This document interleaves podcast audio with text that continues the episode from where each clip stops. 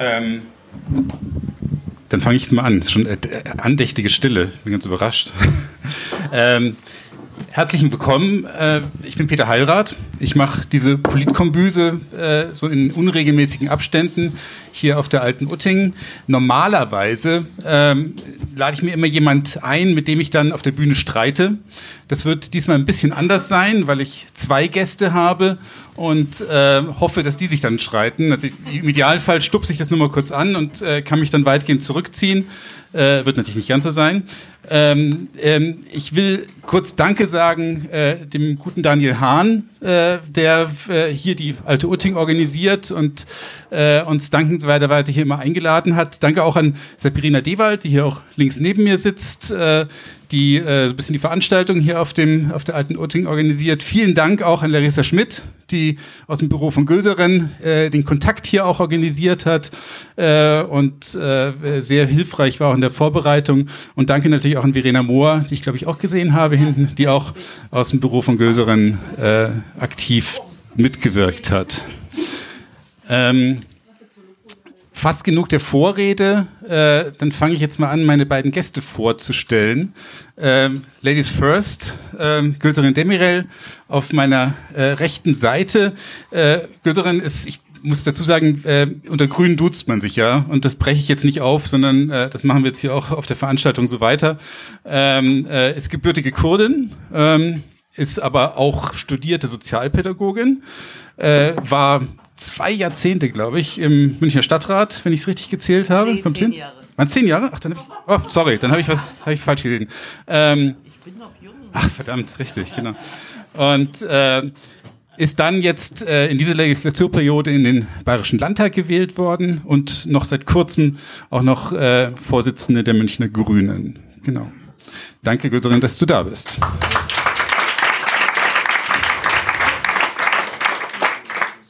Und ich freue mich natürlich besonders äh, über Dr. Günter Beckstein auf meiner linken Seite, den ich eigentlich fast nicht vorstellen muss, aber äh, ein kurzer Abriss vielleicht. Äh, äh, er ist Franke, das muss man immer, sage ich jetzt auch dazu, weil wir auch aus dem grünen Umfeld natürlich auch diesen äh, Lokalstolz und den Lokalproport sehr gut kennen.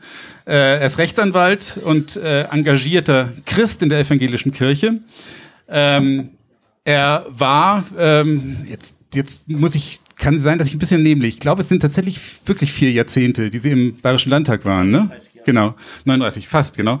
Ähm, 20, äh, zwei Jahrzehnte davon äh, in der Staatsregierung, äh, zuerst als Innenminister und später als Ministerpräsident. Danke, Herr Dr. Beckstein, dass Sie da sind.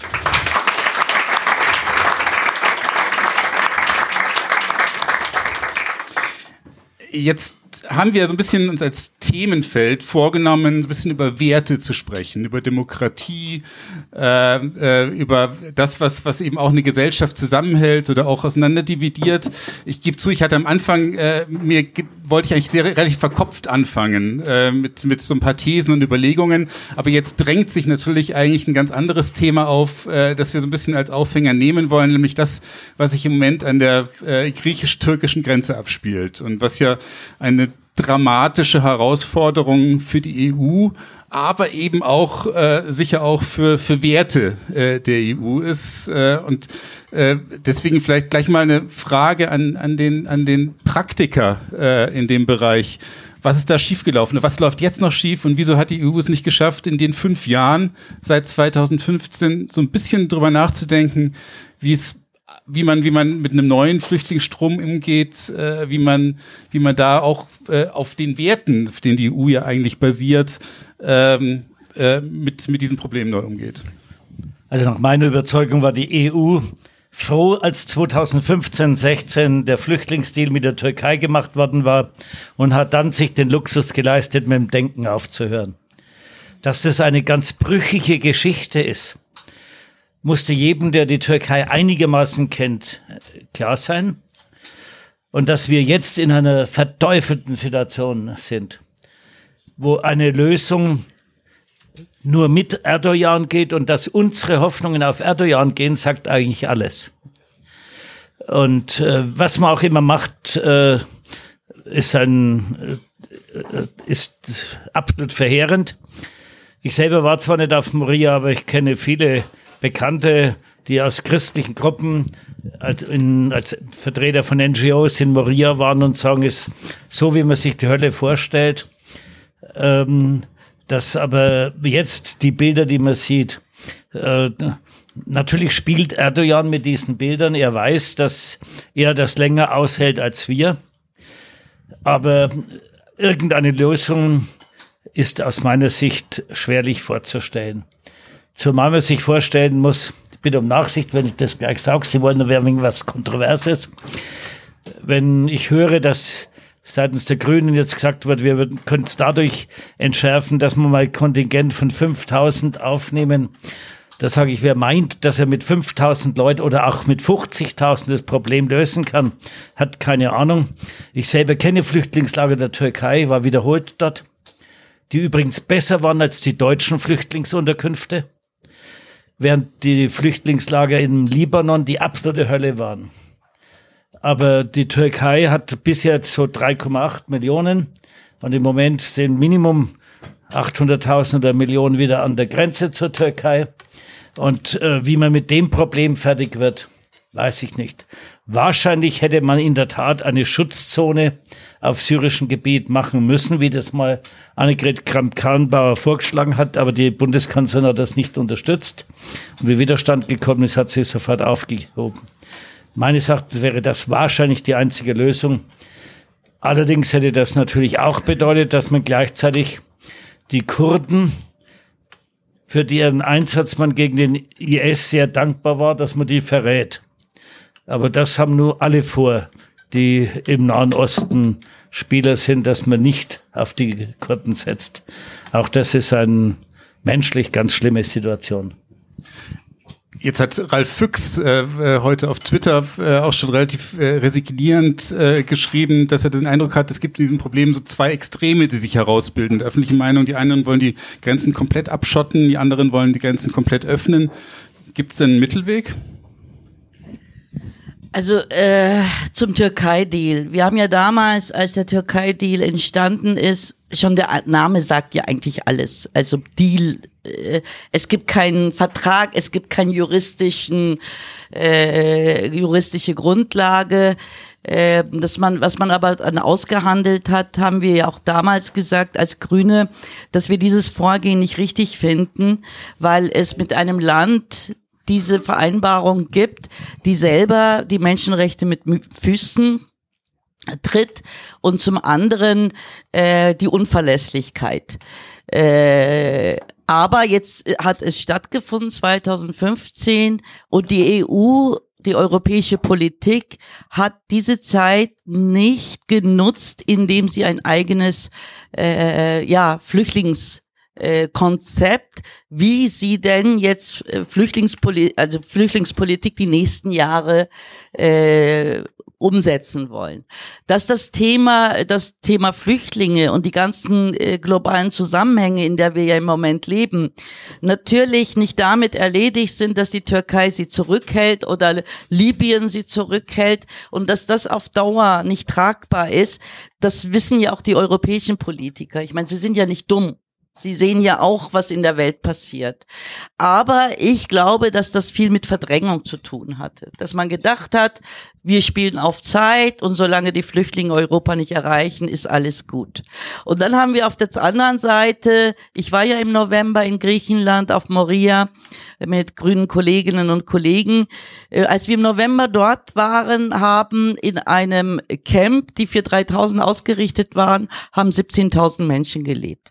Also die haben wild kampiert auf freie Bahn keine Infrastruktur, kein Wasser, kein Strom in provisorischen Zelten, wo durchregnet, die weder wind- noch wetterfest sind und mit 4000 Kindern die, wo überhaupt keine Betreuung, keine äh, Verpflegung und auch geschweige denn medizinische äh, Versorgung gewährleistet ist.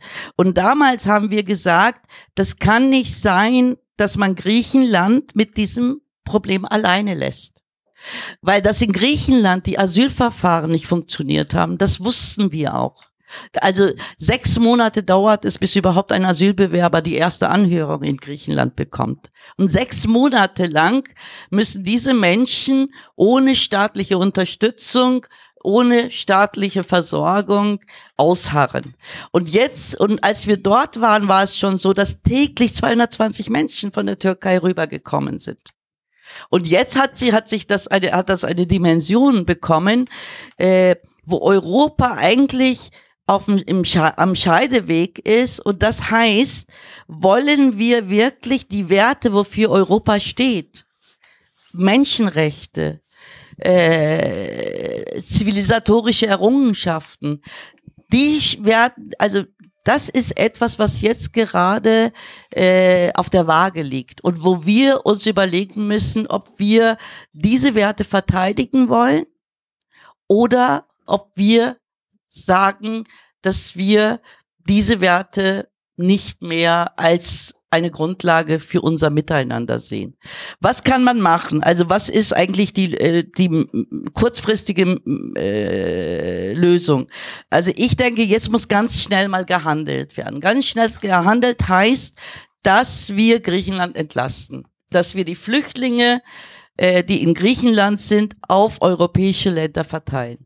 Wir haben in Deutschland über 90 Kommunen, die sich bereit erklärt haben, selber Beschlüsse gefasst haben und gesagt haben, wir sind bereit, Flüchtlinge aufzunehmen.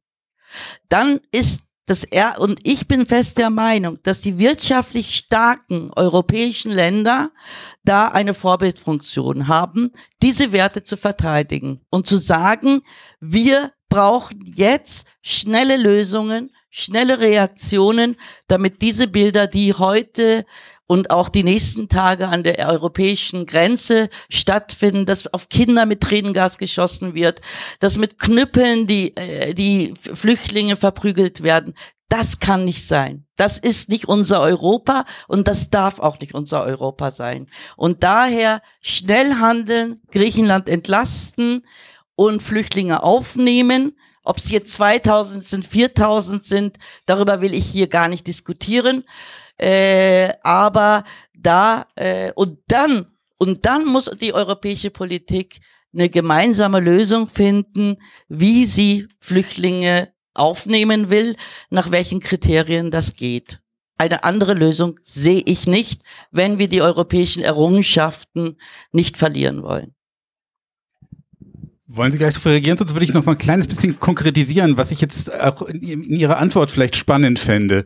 Weil ähm, in dem Zusammenhang ist ja auch ein bisschen interessant, äh, was Sie auch, auch damals über Ihre Vergangenheit, damals in der, in der Migration und Asylpolitik auch über sich selber erzählt haben. Auch so ein bisschen, ich sag mal, den, auch der innere Kampf vielleicht auch ein bisschen zwischen, zwischen Ihrem christlichen Engagement und dem, was Sie meinten, praktisch durchsetzen zu müssen. Glauben Sie, dass das vielleicht jetzt ein ähnlicher Konflikt, der sich hier abspielen könnte, wo tatsächlich das, was man unmittelbar eigentlich tun müsste aus Menschlichkeit heraus, aus Ihrer Sicht was anderes ist, als was man tun kann? Also offen gestanden sind wir heute in einer sehr viel schwierigeren Lage als in den 90er Jahren. In den 90er Jahren kenne ich die Problematik. Da war Bürgerkrieg in Bosnien, Kroatien, Serbien, Kosovo. Und ich war damals der erste Innenminister in Europa, der den Flüchtlingen aus Bosnien eine Aufenthaltsbefugnis gegeben hat. Das heißt, sie durften arbeiten und konnten sich frei bewegen. Äh, das hat übrigens unsere Sozialhilfeleistungen massiv reduziert. Aber ich habe von Anfang an gesagt, sobald der Krieg beendet ist, müssen die zurück. Und das habe ich dann auch mit großer Härte durchgezogen, mit Abschiebungen. Abschiebungen heißt gewaltsam Leute aus äh, einem angenehmen Leben zu reißen. Ich weiß, was das bedeutet und weiß selber, welche Konflikte man auch als Christ damit hat. Habe mit meinem Landesbischof damals erbittert gestritten. Ich sage, wir sind heute nur in einer sehr viel schlimmeren Lage, weil zu glauben, dass wir mit irgendeinem Kontingent das lösen könnten, oder irgendeiner Verteilung in Europa, bitte um Nachsicht, heißt, dass man die Probleme nicht ernst nimmt. Erdogan will uns zeigen, dass wir auf ihn angewiesen sind. Und wenn wir nicht 5000, wenn wir 50.000 aufnehmen, schickt er 500.000. Und wenn wir mit den 500.000 fertig werden, kommen nochmal drei Millionen. Und wenn wir das haben, kommen die Leute, die sonst aus Libyen, Somalia und Niger, ich war in Niger für die Bundesregierung, ein Land, das als wichtigsten Wirtschaftszweig die Fluchthilfe hat, die Schleusung. Das zweitärmste Land der Welt, wo jeder davon lebt, dass er Flüchtlinge durch die Sahara bringt. Und wenn der UNHCR sagt, dass im Moment so roundabout 90 Millionen irgendwo auf der Flucht sind, dann wissen wir, wo, was das Problem ist und dass wir das nicht mehr damit lösen können, ein Kontingent bei uns aufzunehmen. Ich äh, finde es ganz sympathisch und ihr Grünen seid moralisch besser als wir. Politik darf nicht Nein, ich, als ich sage das, ihr seid moralisch besser als ich. Aber ich sage, dass ich auch als engagierter Christ sehe, dass eine Lösung sich dadurch aus dem Problem rauszukaufen ist, dass man halt ein paar Leute verteilt, dass man die Polen und die Ungarn zwingt, auch 10.000 zu nehmen. Dass man Leute zum Beispiel nach Lettland und Estland bringt. Das hilft alles nichts. Die werden nach ganz kurzer Zeit in Deutschland sein. Warum? Weil von denen, die fliehen wie keiner in ein nordisches Land wie Estland, allenfalls Schweden ist da noch akzeptiert. Da will keiner nach Ungarn, sondern die wollen nach Deutschland. Die wollen, wo es Arbeit gibt, wo es Wohlstand gibt, Sozialhilfe gibt, wo es Gesundheitsversorgung gibt, wo es Unterstützergruppen gibt. Und das Schlimme ist, dass ich überhaupt keine Möglichkeit sehe, das Problem dadurch zu lösen, dass wir ein Kontingent und seien es 500.000 Leute. Wenn man mit 500.000 Leute, die man aufnimmt, das lösen könnte, wäre ich sofort morgen der Erste, der Seehofer sagt, komm auf 500.000 Leute, kommt's nicht an. Aber ich sage, das wird nicht reichen, denn allein in der Türkei sind es im Moment 3,8 Millionen. Im Moment sind in Syrien auf der Flucht 800.000 bis 1,5 Millionen. Wenn man Libyen sieht, wenn man Somalia sieht, wenn man die Subsahara-Staaten sieht, dann weiß man, das Flüchtlingsproblem ist so nicht zu lösen. Ich sage, wir müssen uns auch davon verabschieden, dass wir sagen, wenn jemand auf an EU, eine EU-Behörde gibt, dann muss er ein ordentliches Asylverfahren bekommen und in die EU kommen. Das hält uns im Moment davon ab, Seenotrettung zu machen weil die Seenotrettung im Mittelmeer bedeutet Freifahrschein nach Europa. Deswegen wird, äh, haben sich die Innenminister der EU zwar zunächst darauf geeinigt, das Waffenembargo zu machen, aber wie es geheißen hat, ja, dann sind ja Schiffe da, die müssen die Schiffbrüchigen aufnehmen. Dann waren wir sofort wieder einig und hat gesagt, dann können wir das nicht machen. Ich sage, man wird dazu kommen müssen, dass man in den Drittländern viel Geld in die Hand nimmt und dort menschenwürdige Möglichkeiten schafft. Wenn man der Türkei die 6 Milliarden tatsächlich ausbezahlt hätte, ausbezahlt sind 3,1 Milliarden. Der Erdogan sagt jedes Mal, ihr seid wortbrüchig. Ihr versprecht 6 Milliarden und zahlen tut er nach fünf Jahren 3,1 Milliarden. Wir, äh, wir sind wortbrüchig. Wir haben das ganz anders ihm vorgemacht, sonst hätte er nie zugestimmt. Aber natürlich war das, was wir jetzt gemacht haben im Europäischen Parlament, kompatibel. Dass wir sagen, wir zahlen es nicht an die Türkei, sondern an NGOs.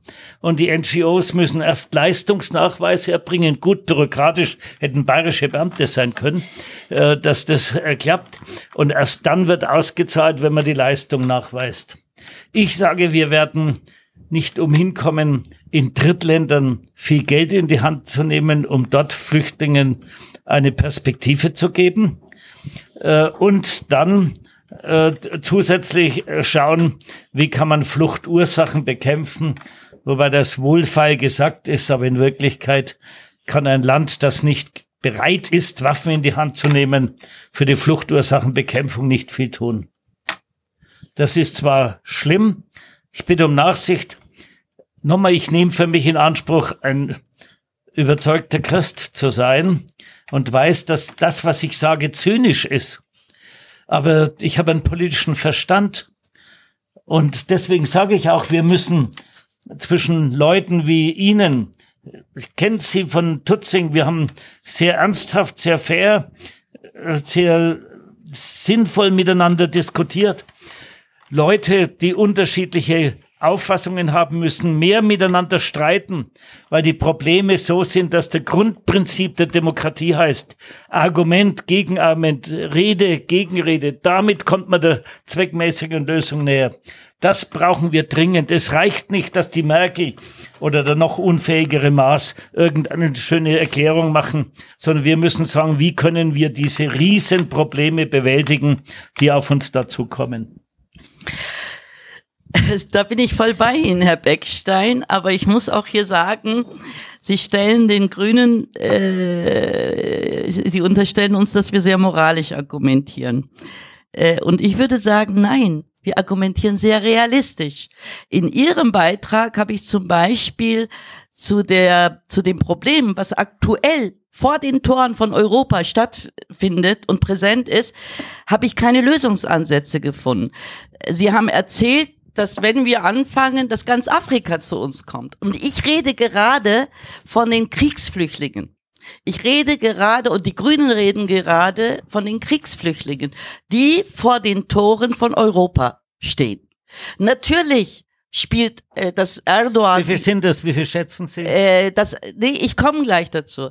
Natürlich sind diese Menschen, die jetzt vor den Toren, äh, äh, vor den Türen Europas stehen, werden von Erdogan als Masse für seine Interessen äh, instrumentalisiert. Keine Frage. Dem Erdogan geht's auch gar nicht um mehr Geld, das natürlich auch, aber ich glaube nicht, dass das vordergründig ist.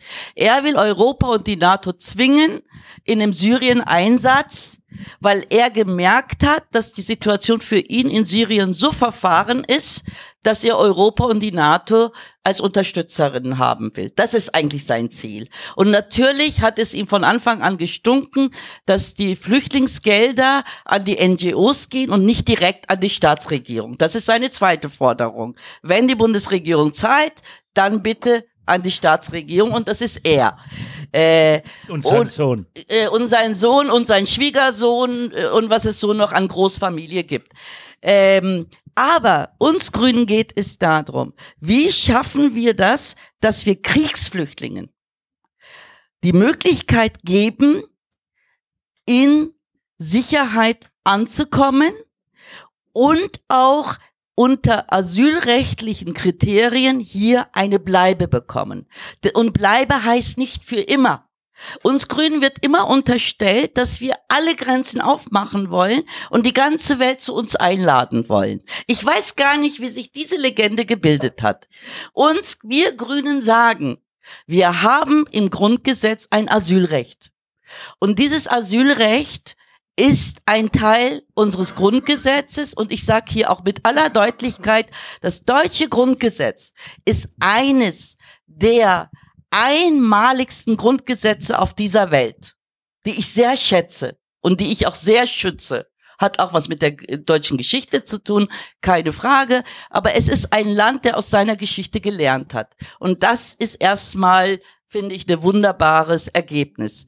Äh, und daher bleibt die, bleiben diese Menschen so lange, bis ihr Asylbescheid auch berechtigt ist oder nicht berechtigt ist. Dann haben wir eine zweite Seite von Zuwanderung. Sie müssen mir recht geben, dass wir in diesem Land die einzige Möglichkeit, um hierher zu kommen, auch als Arbeitskraft herzukommen, alles über das Asylrecht geht. Und wir Grünen sagen, lasst uns doch dieses Grundgesetz äh, Errungenschaft nicht überstrapazieren. Lass uns ein Einwanderungsgesetz machen, der die Möglichkeit aufzeigt, dass Menschen als Arbeitskräfte hierher kommen und nicht das Asylrecht überstrapazieren, weil ich dann nämlich die Sorge habe, dass wir demnächst auch über unser Asylrecht kritisch diskutieren. Und das will ich nicht, weil es eine wichtige Errungenschaft ist. Aber was hat jetzt Ihre Partei in Berlin gemacht. Der Innenminister ist ja ein CSU, äh, von der CSU-Partei. Er hat verhindert, dass mit dem Einwanderungsgesetz, was jetzt gerade verabschiedet worden ist, dass Flüchtlinge, die hier eingereist sind, Deutsch gelernt haben, mit unseren Steuergeldern, mit öffentlichen Geldern, sprachlich ausgebildet worden sind, dass sie äh, Absch Schulabschlüsse gemacht haben, dass sie in Ausbildung befinden, die Möglichkeit nicht bekommen, über das Einwanderungsgesetz äh, zu äh, profitieren und dadurch auch den Wechsel hinzukriegen. Obwohl viele Studien in diesem Land sagen, eines davon ist die Bertelsmann-Studie, eines der souveränsten Institute, die besagen, Deutschland braucht jährlich 200 bis 300.000 äh, Arbeitskräfte. Gerade in den Bereichen, wo wir Fachkräftemangel haben. Also deshalb sagen wir Grünen, versuchen eigentlich realistische Antworten auf, auf die Probleme dieses Landes zu geben. Wir moralisieren nicht. Und wenn zum Schluss rauskommt, dass jemand sein Asylantrag nicht berechtigt ist und wieder zurückgehen muss, dann hat dieser Mensch eine Ausbildung, eine Sprache, die er oder sie mitnimmt. Und ich finde, das ist eine bessere Entwicklungshilfe. Und zur Seenotrettung. Ihre Kirche ist jetzt in die Seenotrettung reingegangen, weil Herr Bet äh, der äh, Bischof Bedford Strom gesagt hat, das hat nichts mehr mit der christlichen Nächstenliebe zu tun. Ich kann mich noch erinnern in der Frauenkirche, wo äh, Kardinal Marx und Bischof Bedford Strom gemeinsam aufgetreten sind und gemeinsam an die Politik appelliert haben. Und die haben nicht appelliert, weil sie naiv sind und glauben, dass dieses Land alle Probleme der Welt lösen kann, sondern sie haben appelliert, dass wir dass es politische Antworten auf diese Frage gibt. Und was macht aber die Politik, die, äh, die Regierungspolitik in diesem Land, die, Euro, die europäische Politik? Sie ducken sich weg. Sie versuchen über, über Drittländer das Problem abzuschieben. Aber das Problem kann man nicht abschieben. Wir brauchen Antworten. Und wir brauchen solche Antworten, die uns nach außen glaubwürdig machen, die Europa glaubwürdig machen äh, und die europäischen Werte glaubwürdig nach außen vertreten können. Und wir brauchen Antworten, die die Gesellschaft von uns haben will. Und die Gesellschaft sagt, die Politik ist gewählt, um Probleme zu lösen. Und das tun wir gerade nicht. Diese Bilder an der europäischen Grenze zeigen, dass wir nicht Probleme lösen. Das ist mein also, Appell. Darüber sind wir uns ja einig. Trotzdem, äh, ich glaube, wir müssen uns darüber einig sein, dass die Frage Asyl das Problem nicht löst. Habe ich doch gesagt. Der, der, Flüchtling aus Syrien hat keinen Anspruch auf Asyl, ja? weil er nicht individuell verfolgt ist. Ja? Aber er hat das sogenannte kleine Asyl. Ja? Weil er nämlich nicht zurückgeschickt werden kann. Den subsidiären Schutz. Äh, den subsidiären Schutz, genau. Das Problem, das ich sehe, ist, Erdogan will uns im Moment zeigen, dass wir ihm helfen müssen, seine Probleme zu lösen. Und deswegen werden wir so viele Menschen nicht aufnehmen können, wie äh, er sozusagen äh, uns hergibt. Denn wenn wir 50.000 aufnehmen, würde er 500.000 nachschicken. Denn er will seine Idee des Schutzstreifens in Nordsyrien durchsetzen, was ich übrigens für eine vernünftige Idee halte. Ein Schutzstreifen, der gleich, der nämlich es ermöglicht, dass die knapp vier Millionen Flüchtlinge, die in der Türkei sind, nach Syrien zurück können und gleichzeitig damit allerdings auch ein Schutzstreifen zwischen den Kurden und den Kurdengebieten der Türkei eingerichtet ist. Denn die Kurdengebiete der Türkei sind natürlich für die Türkei ein ungeheures Problem. Ich war in der Zwischenzeit 49 Mal in der Türkei, kenne die Türkei recht gut. Habe alle möglichen äh, Kontakte in der Türkei die, der Kampf äh, die, mit, der, mit der PKK hat der Türkei fast 40.000 Tote beschert bisher. Das heißt, das ist ein Riesenproblem für die Türkei. Zwei Drittel waren Kurden. Bitte? Zwei Drittel der Türken, Toten waren Kurden. Ja, natürlich, aber auch die, die Türken selber, also nationalen Türken, sind natürlich da auch massiv äh, dran beteiligt.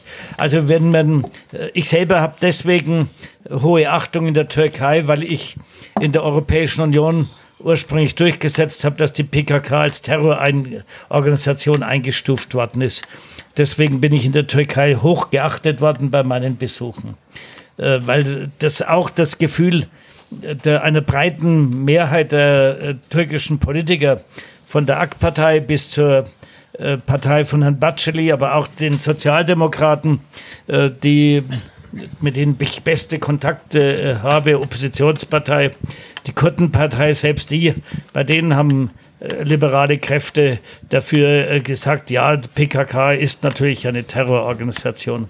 Ich sage, das Problem heißt für uns, wie können wir ein neues System schaffen, um mit so ungeheuren Flüchtlingsströmen Strömen zurechtzukommen.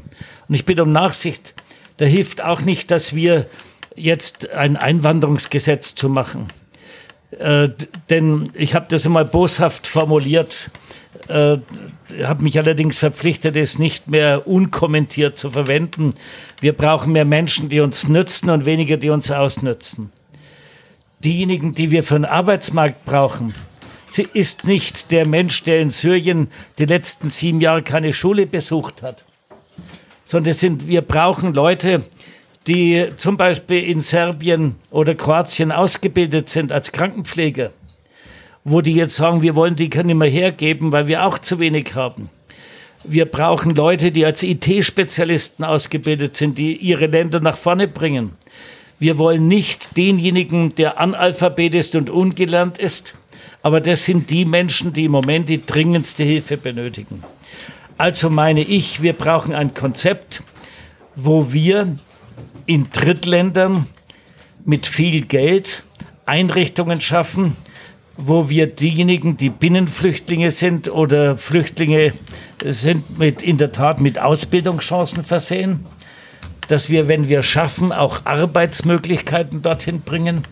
Das wäre meines Erachtens der Weg, Allerdings, äh, dass das nicht nur mit fünf oder sechs Milliarden getan ist, ist meine Überzeugung.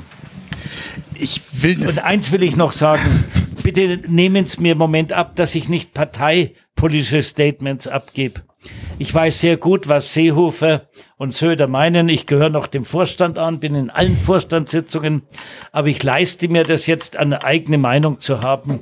Und ich meine, dass es gut ist, wenn wir zwischen, nicht nur zwischen Parteien, sondern auch zwischen Menschen diskutieren, die eine eigene Meinung haben und damit vielleicht auch beitragen können, zwischen den Meinungen Brücken zu bauen.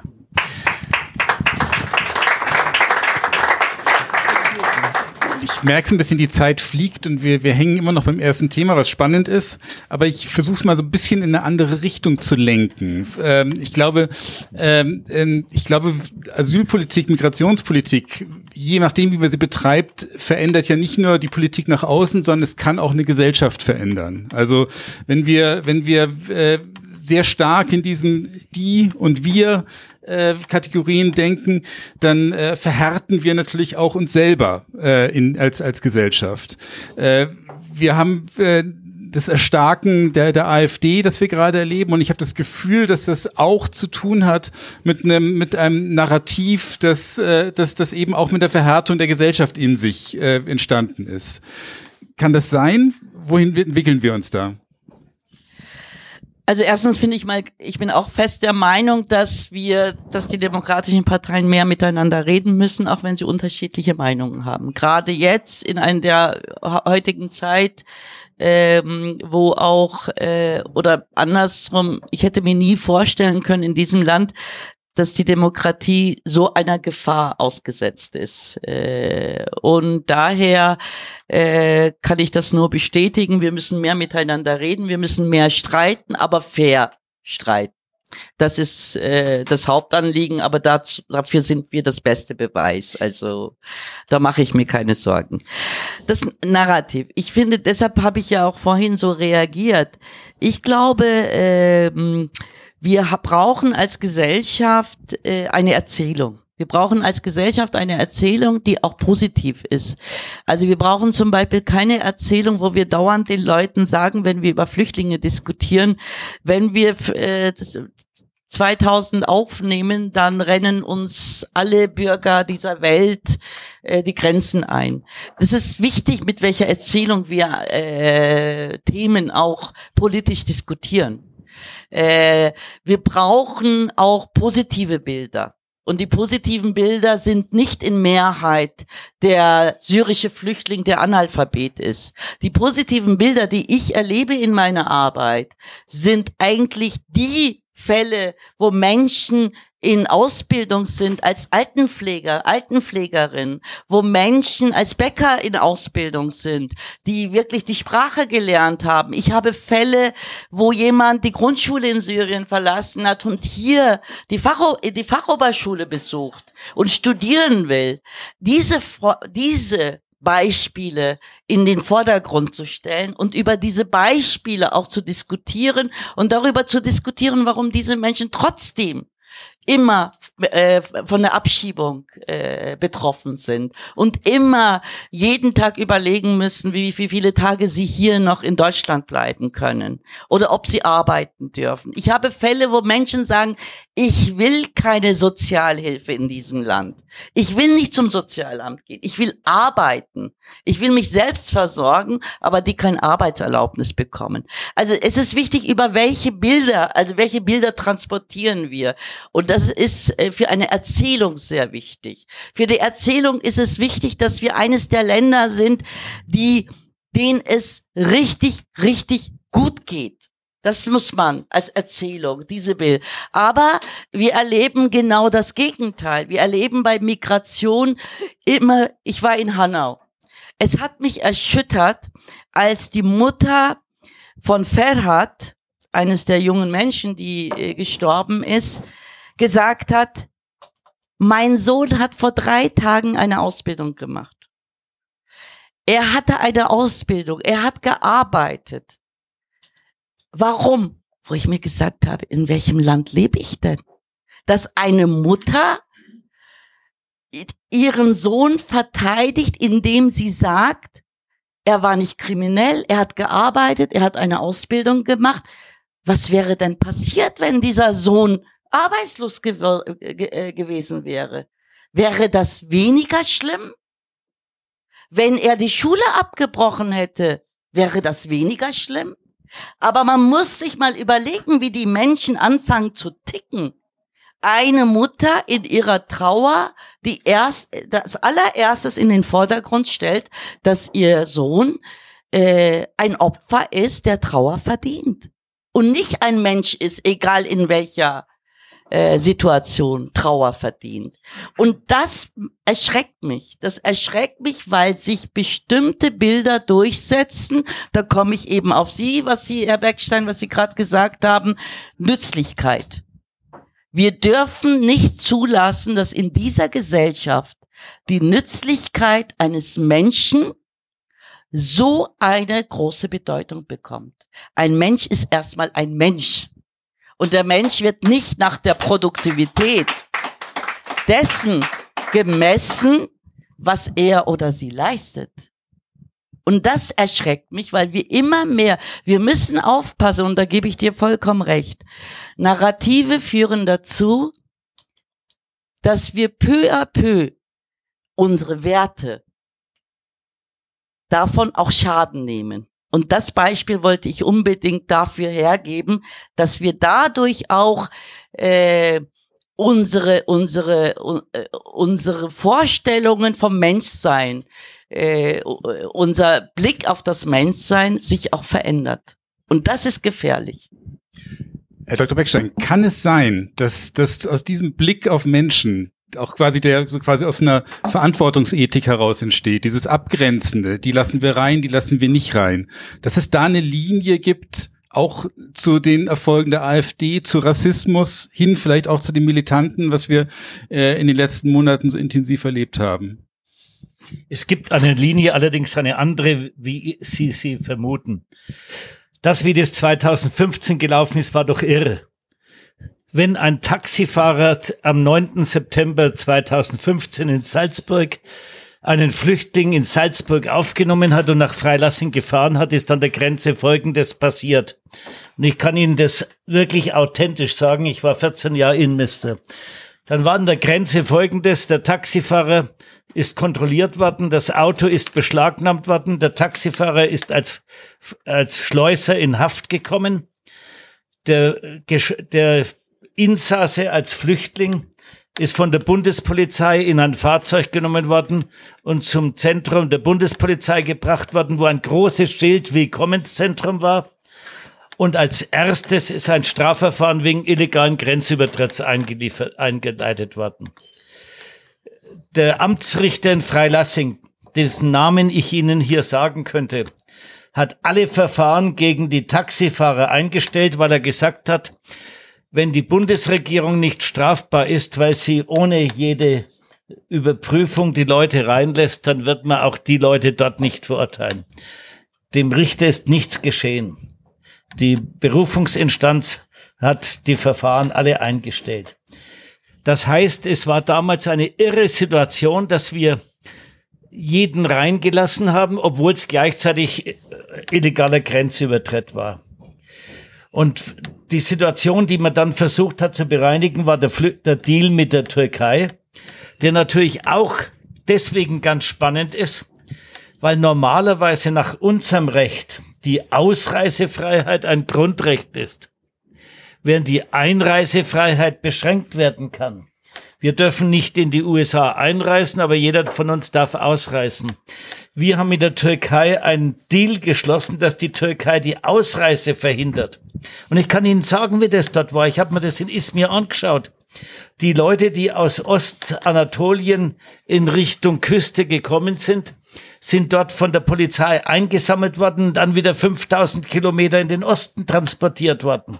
Die sind nicht eingesperrt worden und nichts, sondern die hat man einfach mit Bussen wieder zurückgefahren, damit sie nicht auf die keine Chance haben, ein Schiff zu besteigen, um nach Lesbos oder äh, eine andere griechische Insel zu kommen. Dafür ist der Erdogan bezahlt worden, dass seine Polizei ganz konsequent diejenigen, die als Flüchtlinge in Richtung Küste gegangen sind, zurücktransportiert worden sind. Und jetzt klappt das nicht mehr.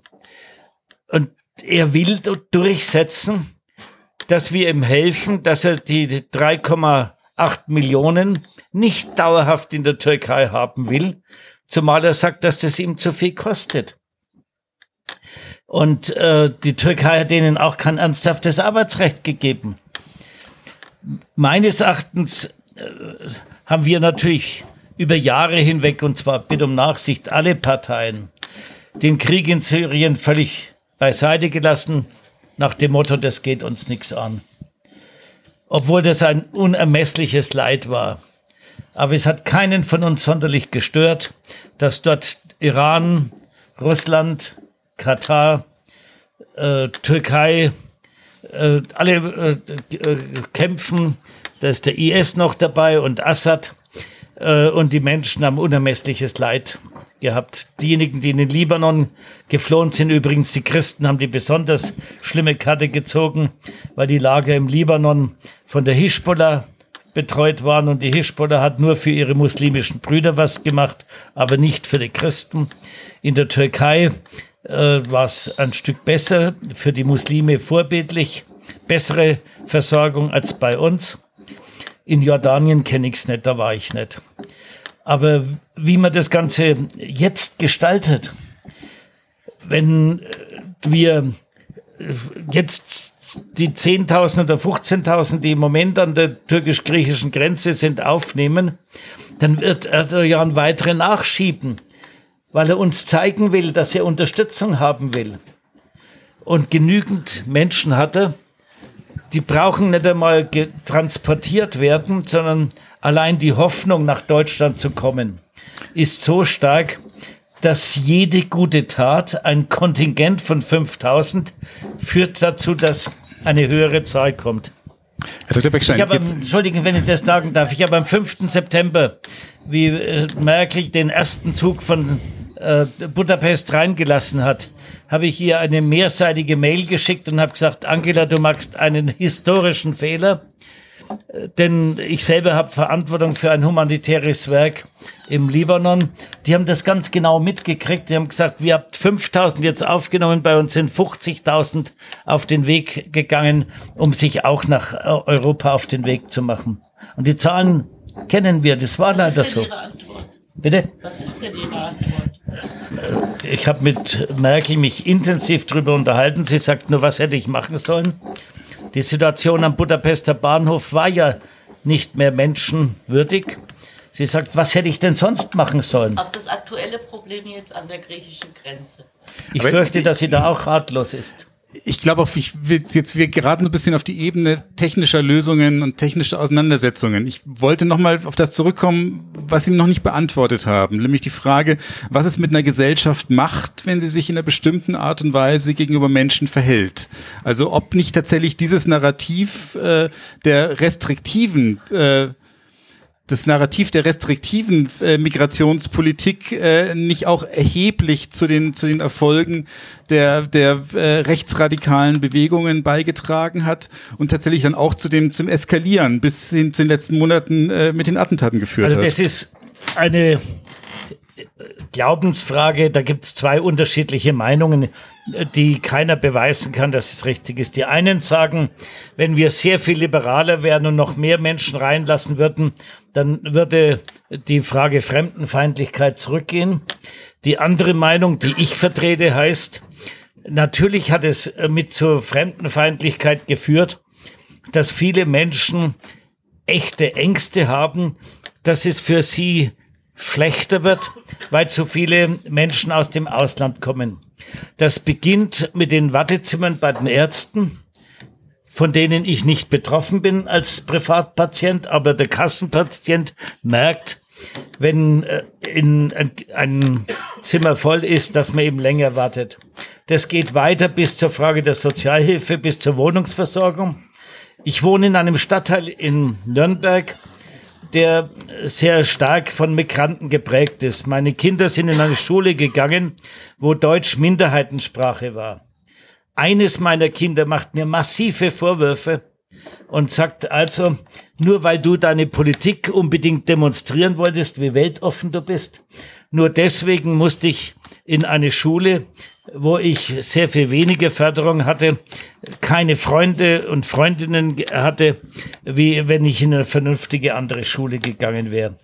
Der ist auch durch nichts zu bewegen gewesen, jetzt in diesen Stadtteil zu ziehen, sondern hat gesagt, er will auf jeden Fall in einem ganz anderen Stadtteil wohnen, wo es weniger dieser Probleme gibt. Das heißt, bitte um Nachsicht, wenn ich das auch so sage, wir haben da natürlich auch meines Erachtens demonstrative Fehler gemacht. Dass das Bundesverfassungsgericht entschieden hat, dass der Asylbewerber genauso viel als Lebensminimum bekommt wie derjenige, der 30 Jahre Arbeitslosenversicherung bezahlt hat und dann zwei Jahre arbeitslos wird. Und dessen Existenzminimum ist kein Cent mehr als der, der noch nie einen Cent eingezahlt hat. Das ist juristisch richtig. Ich kann das nachvollziehen. Juristisch ist das richtig. Aber das Lebensgefühl der Menschen sagt, das ist eine schreiende Ungerechtigkeit. Ich kenne Leute in Nürnberg, die mehrere Jahre arbeitslos waren, die beim Grundig beschäftigt waren. 30.000 Leute, jetzt sind noch 200 dort, die nicht mehr den Umstieg geschafft haben. Und das sind die, die dann als allererste auch lautstark sagen, mir wird keine ordentliche Hilfe angetan, aber für andere ist alles Geld da. Das heißt, die Frage, ich meine, dass die Steuerung und Begrenzung der Zuwanderung für eine Gesellschaft elementar ist. Wenn man das nicht macht, wird automatisch der Bereich der Rechtsextremen massiv hochgehen. In vielen Ländern Europas sieht man das. Und darum sage ich, ich glaube nicht, dass es richtig wäre, jetzt zu sagen, wir nehmen noch eine weitere Million wieder auf. Und wenn wir nur ordentlich uns moralisch verhalten, wie ihr grünen Zeit, will ich euch ja zubilligen, dann würden auch die Mehrzahl der, oder würden die Menschen das alle akzeptieren, sondern dann würden wir in der Tat bei äh, Ergebnissen der AfD sein, so ähnlich wie es vielleicht in Thüringen und Sachsen der Fall war. Wie viel, wie hoch ist denn der Migrantenanteil in Thüringen und Sachsen? In der Tat also minimal. Völlig klar. 0,5. Ja. Also so viel zu Ihrer These. Das ist schon richtig. Äh, trotzdem, dass Zuwanderung und Rechtswählen eine Verbindungslinie hat. Ich glaube, das hat was mit dem Narrativ zu tun, was wir benutzen. Also wir in Nürnberg haben sehr viele Migranten und haben 14 Prozent AfD derzeit. Jetzt allerdings hoffe ich, dass wir bei der kommenden Wahl weniger haben, weil die Auseinandersetzungen nach Hanau Gott sei Dank knallhart waren und sich ein AfD-Mann nicht auf die Straße trauen kann. Göserin, führ doch mal ein bisschen näher aus, was du meinst, äh, wo die Erfolge der AfD ihre ihre Wurzeln haben? Also ich glaube, die Erfolge der AfD, äh, also erstens äh, ist es, glaube ich, wichtig, mal äh, mit dieser Legende aufzuräumen. Ähm, die AfD wird von Menschen gewählt, denen es ökonomisch sehr schlecht geht. Das stimmt so nicht. Das haben auch mehrere Studien belegt. Das ist nicht unbedingt die Rentnerin ist. Sie sind nicht so gut dran wie die Grünen-Wähler, aber sie sind besser dran als der SPD-Wähler. Äh, das ist nicht die Rentnerin, die von Hartz IV leben muss. Äh, ich glaube, wir müssen mal irgendwann mal äh, zu zweit mal Bier trinken gehen und mal über die Legende der über die Grünen mal diskutieren. Äh, äh, und zum Zweiten, äh, wenn man sich das Sozialprogramm der AfD anschaut, was sie sich so vorstellen, da ist die FDP mit ihren Vorstellungen, glaube ich, viel sozialer. Äh, also das muss man auch mal feststellen, weil man immer in dieser Debatte mit AfD konfrontiert wird, ja, das sind die besorgten Bürger, das sind die Bürger, die das Gefühl haben, dass sie ökonomisch nicht gerecht behandelt werden, um das einfach mal auszuräumen. Das Dritte ist, äh, wovon die AfD eigentlich profitiert hat die letzten Jahre, ist äh, die Debatte, die öffentliche Debatte, wie über Migration geredet wird. Und Sie sehen ja auch, äh, im Ergebnis profitieren nicht die konservativen Parteien davon, sondern die richtig Rechten, die am Rand äh, versuchen, Stimmen zu äh, holen. Das eine war, ähm, wenn ich mir die öffentliche Debatte über Flucht und Migration äh, anhöre, dann ist es immer und permanent von negativen Bildern besetzt. Und ich will damit nicht sagen, dass alle Migrantinnen und Migranten und alle Flüchtlinge Gutmenschen sind. Da gibt es genauso viele Idioten, die es auch in unserer einheimischen Gesellschaft gibt. Aber dazu haben wir auch Regularien, wie wir damit auch umgehen. Also wir haben immer gesagt, die Grundlage ist unser Verfassung für unser gemeinsames Miteinander, ist unser Grundgesetz. Und wer sich nicht konform hält, haben wir einen Justiz, der sich damit beschäftigen soll. Aber was hat die CSU in Bayern gemacht? Hat eine Leitkulturdebatte losgetreten. Als wäre das bayerische äh, Errungenschaft der Kultur abgeschottet in Bayern stattgefunden. Als hätte es die, äh, als hätte es keine Kultur von anderen Ländern nach Bayern übertragen worden. Als hätten wir von der Aufklärung, hätte die Bayern, äh, bayerischen Bürgerinnen und Bürger nicht profitiert. Also man hat versucht, eine Leitkulturdebatte, wo man dann die Erzählung hingestellt hat, ja, das sind Menschen, die zu uns gekommen sind und die müssen erstmal zivilisiert werden. Das war die Botschaft. Und dann, und das macht Angst. Das sieht Ängste. Das andere war, wo wir immer drüber diskutiert haben, ist, welche Flüchtlinge äh, welche Frau sexuell äh, belästigt haben. Als würde der deutsche Mann das nicht machen. Also nicht umsonst haben wir die MeToo-Debatte gehabt. Die haben wir nicht durch die Flüchtlinge bekommen. Und wir, die, sogar die CSU hat angefangen, von Gleichberechtigung zu reden und hat, und hat versucht, den Flüchtlingen beizubringen, was 40 Jahre Feminismus in diesem Land bei den CSU-Männern nicht hingekriegt hat. dass sie die Gleichberechtigung anerkennen.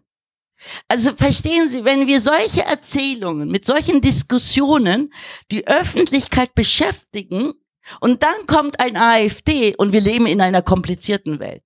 Wir leben in einer Welt, die immer kompliziert wird.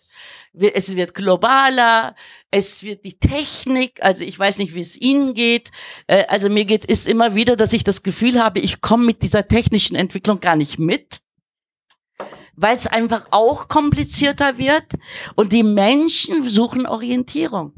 Die Menschen wollen keine schwierigen Antworten auf ihre Probleme. Und dann kommt ein AfD und sagt, wir haben die Antwort.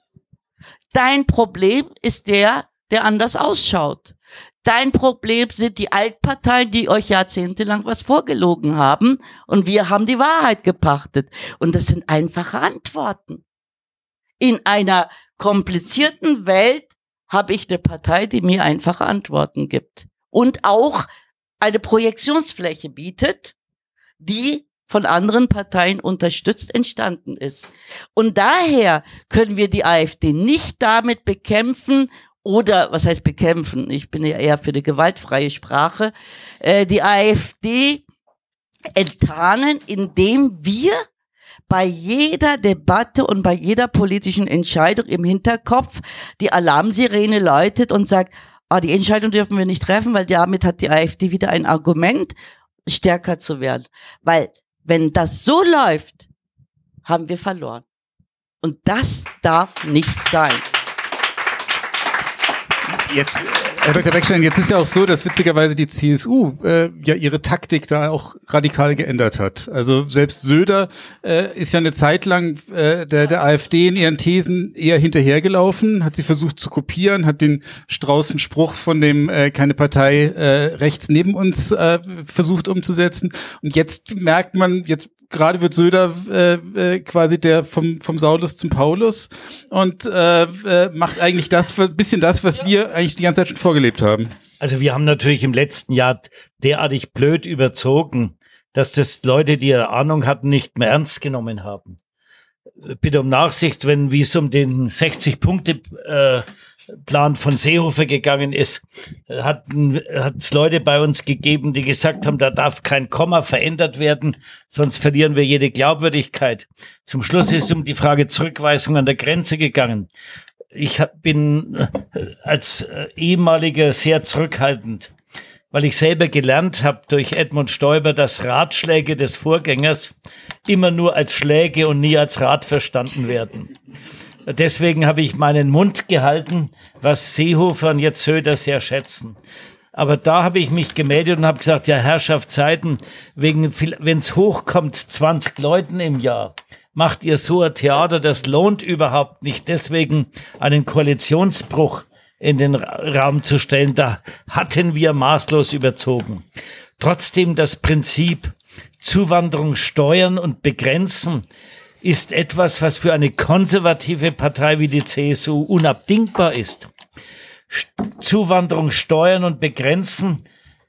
Übrigens, in meiner Zeit war da noch das Thema Integration. Wir haben nicht so geschwollen über Leitkultur gesprochen, sondern ich habe gesagt, wer auf Dauer in Deutschland leben will, muss Deutsch lernen. Und ich bin von den Grünen erbittert angegriffen worden. Zwangsgermanisierung ist mir vorgeworfen worden. Ich bin froh, dass wir heute völlig einhellig sagen, die Sprachkenntnisse sind notwendig. Es sind auch keine ernsthaften äh, Einwendungen mehr dagegen, dass man sich an eine weit verstandene Kultur dieses Landes halten muss. Die Verfassungspatriotismus, würde Katrin Göring-Eckardt sagen, heißt, oder die bei mir Leitkultur heißt, äh, aus dem Christentum, Aufklärung, die Aufklärung hat das Christentum erst vernünftig und äh, auch begeisterungsfähig gemacht und als drittes Wurzel den Humanismus. Das sind die Wurzeln unserer Leitkultur oder der Verfassung.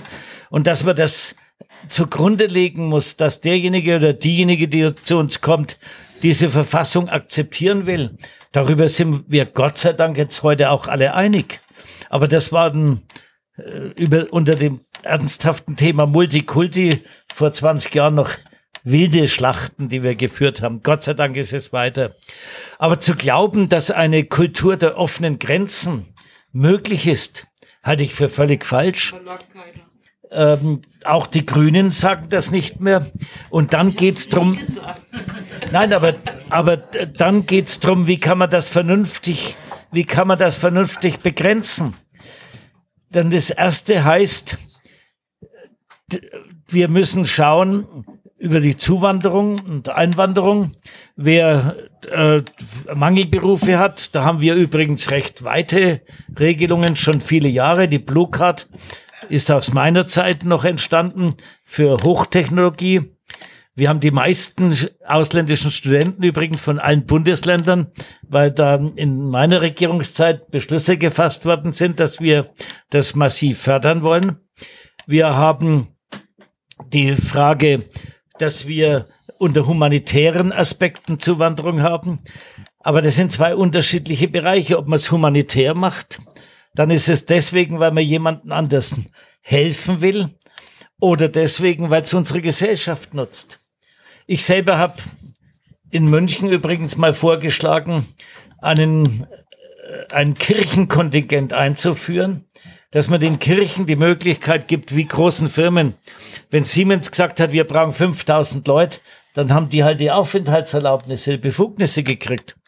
Ich hatte den Landesbischof Friedrich und dem damaligen Kardinal Wetter vorgeschlagen, macht ein Kirchenkontingent und ihr Kirchen sagt, wir wollen die 5000 oder die 10.000 Leute hier haben, äh, dann kriegt er Arbeitserlaubnisse für die. Ihr seid der größte Arbeitgeber in Deutschland, dann kriegt er von uns die, die Aufenthaltsgenehmigung dafür, das ist kein Problem. Haben beide Kirchen dann abgelehnt, weil sie sagen, das überfordert äh, uns, was unter Umständen eben auch äh, dann der Fall sein äh, kann. Ich sage nur, wir sind leider in einer Situation, wo die schnellen Lösungen, auch die moralischen Lösungen leider nicht mehr helfen. Ich werde Sie heute nicht mehr überzeugen können, ne, dass ich nicht moralisch argumentiere. Nein, das ist für mich, nein, das ist für mich leider in erster Linie moralisch und nicht rational. Denn rational werden Sie auch nicht äh, sagen können, dass man gerade die von den 15.000 Leuten, die jetzt an der türkisch-griechischen äh, Grenze sind, dass die diejenigen sind, die bei uns am Arbeitsmarkt ankommen. Sondern es wird natürlich mindestens die Hälfte davon sein, die langfristig auf Sozialhilfe angewiesen sind. Nur um Humanismus erstmal. Jetzt sind wir schon wieder beim Thema Migration hängen geblieben. Es gelingt mir nicht so richtig, äh, da, da von Ich würde doch ganz gerne über die Frage AfD was sagen. Ja, gerne. Dann, dann bitte. Äh, sonst hätte ich noch auch in die Richtung also gesteuert. Ich, kann, ich selber halt, kann sie übrigens nicht leiten, wenn man die AfD eine populistische Partei nennt. Warum? Weil ich sage, für eine demokratische Partei ist es nicht ganz falsch, auf Volk zu hören. Wie, äh, jede demokratische Partei sollte eigentlich aufs Volk hören. Das, was meine Kritik an der AfD ist, einmal, dass sie gnadenlose Vereinfacher sind und das Zweite, dass sie natürlich in der Tat den Extremisten und Rassisten immer mehr Raum geben. Das ist das, was mir auch große Sorge macht. Also Populismus ist nicht ist der, der Vorwurf, den ich habe, ja. Sondern der Vorwurf heißt gnadenlose Vereinfachung und massive extremistische und rassistische Tendenzen, die müssen wir attackieren. Aber auch mit den Wählern der AfD müssen wir uns auseinandersetzen. Ich kenne offen gestanden nur einen einzigen AfD-Wähler gut und der ist ausgerechnet im Kirchenvorstand meiner Kirchengemeinde in Nürnberg und macht als pensionierter Lehrer übrigens bei den Deutschkursen für Flüchtlinge intensiv mit ähm, es passt alles nicht so ins Klischee. Trotzdem äh, ist er als AfD-Mann bekannt. Ähm, sonst ist ein Kennzeichen, dass man AfD-Leute nicht sieht und die gerade deswegen gewählt werden, weil man sie nicht sieht. Die, wenn man sie kennt, würde kein Mensch wählen. Aber äh, solange die nur für Programm stehen, dann sind sie diejenigen, an die sich der Ärger über die etablierten Parteien, und da gehört ihr in der Zwischenzeit dazu, ja, Wir sind, auch die Feind, äh, wir sind auch Feind Nummer eins für die AfD, weil sie alles verachten, wofür wir stehen. Ja, früher waren die etablierten Parteien natürlich SPD und wir, aber in der Zwischenzeit sind die Grünen auch voll im Establishment angekommen. Und damit. Äh, ich merke, das bereitet Ihnen große Freude. Aber dann, dann bleiben wir doch noch mal zwei Sekunden bei der AfD. Dann noch mal die Frage an, an Göserin. Äh, muss ich mit den AfD-Wählern anders umgehen als mit AfD-Politikern? Ja, also das würde ich erstmal äh, so äh, unterstreichen, dass natürlich äh, die Wähler und Wählerinnen man auf jeden Fall äh, da, wo Dialogbereitschaft ist, man auch in Dialog treten sollte. Aber je länger äh, die AfD die Maske fallen lässt, und das hat sie ja mittlerweile wirklich, also in allen Parlamenten, wo sie sind, wir erleben sie ja tagtäglich äh, im Landtag, äh, wo sie, also ich muss auch sagen, das ist echt eine tolle Leistung, egal worüber Sie reden, ob es jetzt äh, die Klimakrise ist, die es für Sie ja gar nicht gibt, sondern das ist auch äh, irgendwie von den Grünen erfunden, äh, die Klimakrise. Aber sie landen immer wieder beim Thema Migration und Flucht. Also egal um was es, um welches Thema es geht, ist immer das äh, Thema zuletzt immer die Migrantinnen und die Flüchtlinge. Und sie sind auch ganz klar rechtsextremistisch. Das ist sichtbar. Das ist auch bei vielen Personen auch nachweisbar, dass es so ist. Also wir hatten zum Beispiel im Landtag, wo sie Mitarbeiter, wo die nachweislich NPDler waren äh, oder dass eben äh, der rechte Björn Höcke Flügel und Björn Höcke äh, darf man Faschisten nennen, ist auch vom Gericht äh, erlaubt worden. Äh, und wir haben in vielen AfD-Fraktionen äh, bundesweit, wo die Höcke-Fraktion sehr stark ist. Und ich denke, und was mich so ein bisschen äh, überrascht ist, äh, wenn wir zu Wähler und Wählerinnen der AfD kommen, äh, mittlerweile weiß es eigentlich die ganze Nation, dass das Rechtsradikale sind, dass es Rechtsextremisten sind. Und da frage ich mich schon, also wenn ich die wirklich gewählt habe, weil ich geglaubt habe, dass sie die Interessen der kleinen Leute besser vertreten können, müsste ich doch jetzt, spätestens jetzt wissen, was eigentlich ihr Ziel ist. Und ihr Ziel ist, die demokratischen Freiheiten zu nutzen, um die Demokratie abzuschaffen. Das ist ihr Ziel. Das sehen wir tagtäglich. Ob, und das ist, sehen wir nicht nur in Bayern. Und, äh, und daher entzaubert sich für mich auch der AfD-Wähler und Wählerin, weil ich sage, in jeder Demo, in jeder Kundgebung, in jeder öffentlichen Veranstaltung geht es darum, Rassismus zu schüren. Es geht nicht darum, was haben wir für ein Rentenkonzept. Es geht nicht darum, wie bekämpfen wir die Armut. Es geht nicht darum, die Altparteien haben das Konzept, wir haben aber dieses Konzept, wo wir das Problem lösen wollen. So das einzige Thema ist Migration. Äh, oder äh, nicht nur Migration. Äh, in, ähm, Sie, Sie müssen auch genau hinschauen. Auch Frauen verachtend. Also Frauen, das ist irgendwie komisch. Äh, bei, äh, bei Rassisten ist die Symbiose immer auch Frauen und Menschen mit einer sogenannten anderen Herkunft.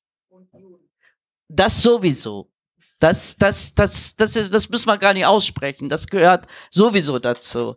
Und dann kommen die Homosexuellen und so weiter. Also alles, alles demokratische Errungenschaften, was diese Gesellschaft liberal, offen gestaltet hat, ist für sie ein Feindbild. Und daher bin ich mir auch mittlerweile nicht mehr so ganz sicher, ob die Wählerinnen und Wähler mittlerweile nicht durchblicken. Und wenn sie die wählen, dann müssen sie das auch in irgendeiner Form bestätigen. Jetzt ist unsere Stunde, die wir hier in der Dreierrunde machen wollten, fast vorbei. Aber ich will unbedingt noch ein Thema anschneiden, das jetzt auch so ein bisschen daran anschließt. Äh, wir haben vorhin mal ganz kurz äh, äh, neben der Bühne schon andiskutiert, dass ja in Thüringen sich so ein bisschen das Thema AfD gemischt hat mit dem Thema, wie verhalten wir uns zu den Linken.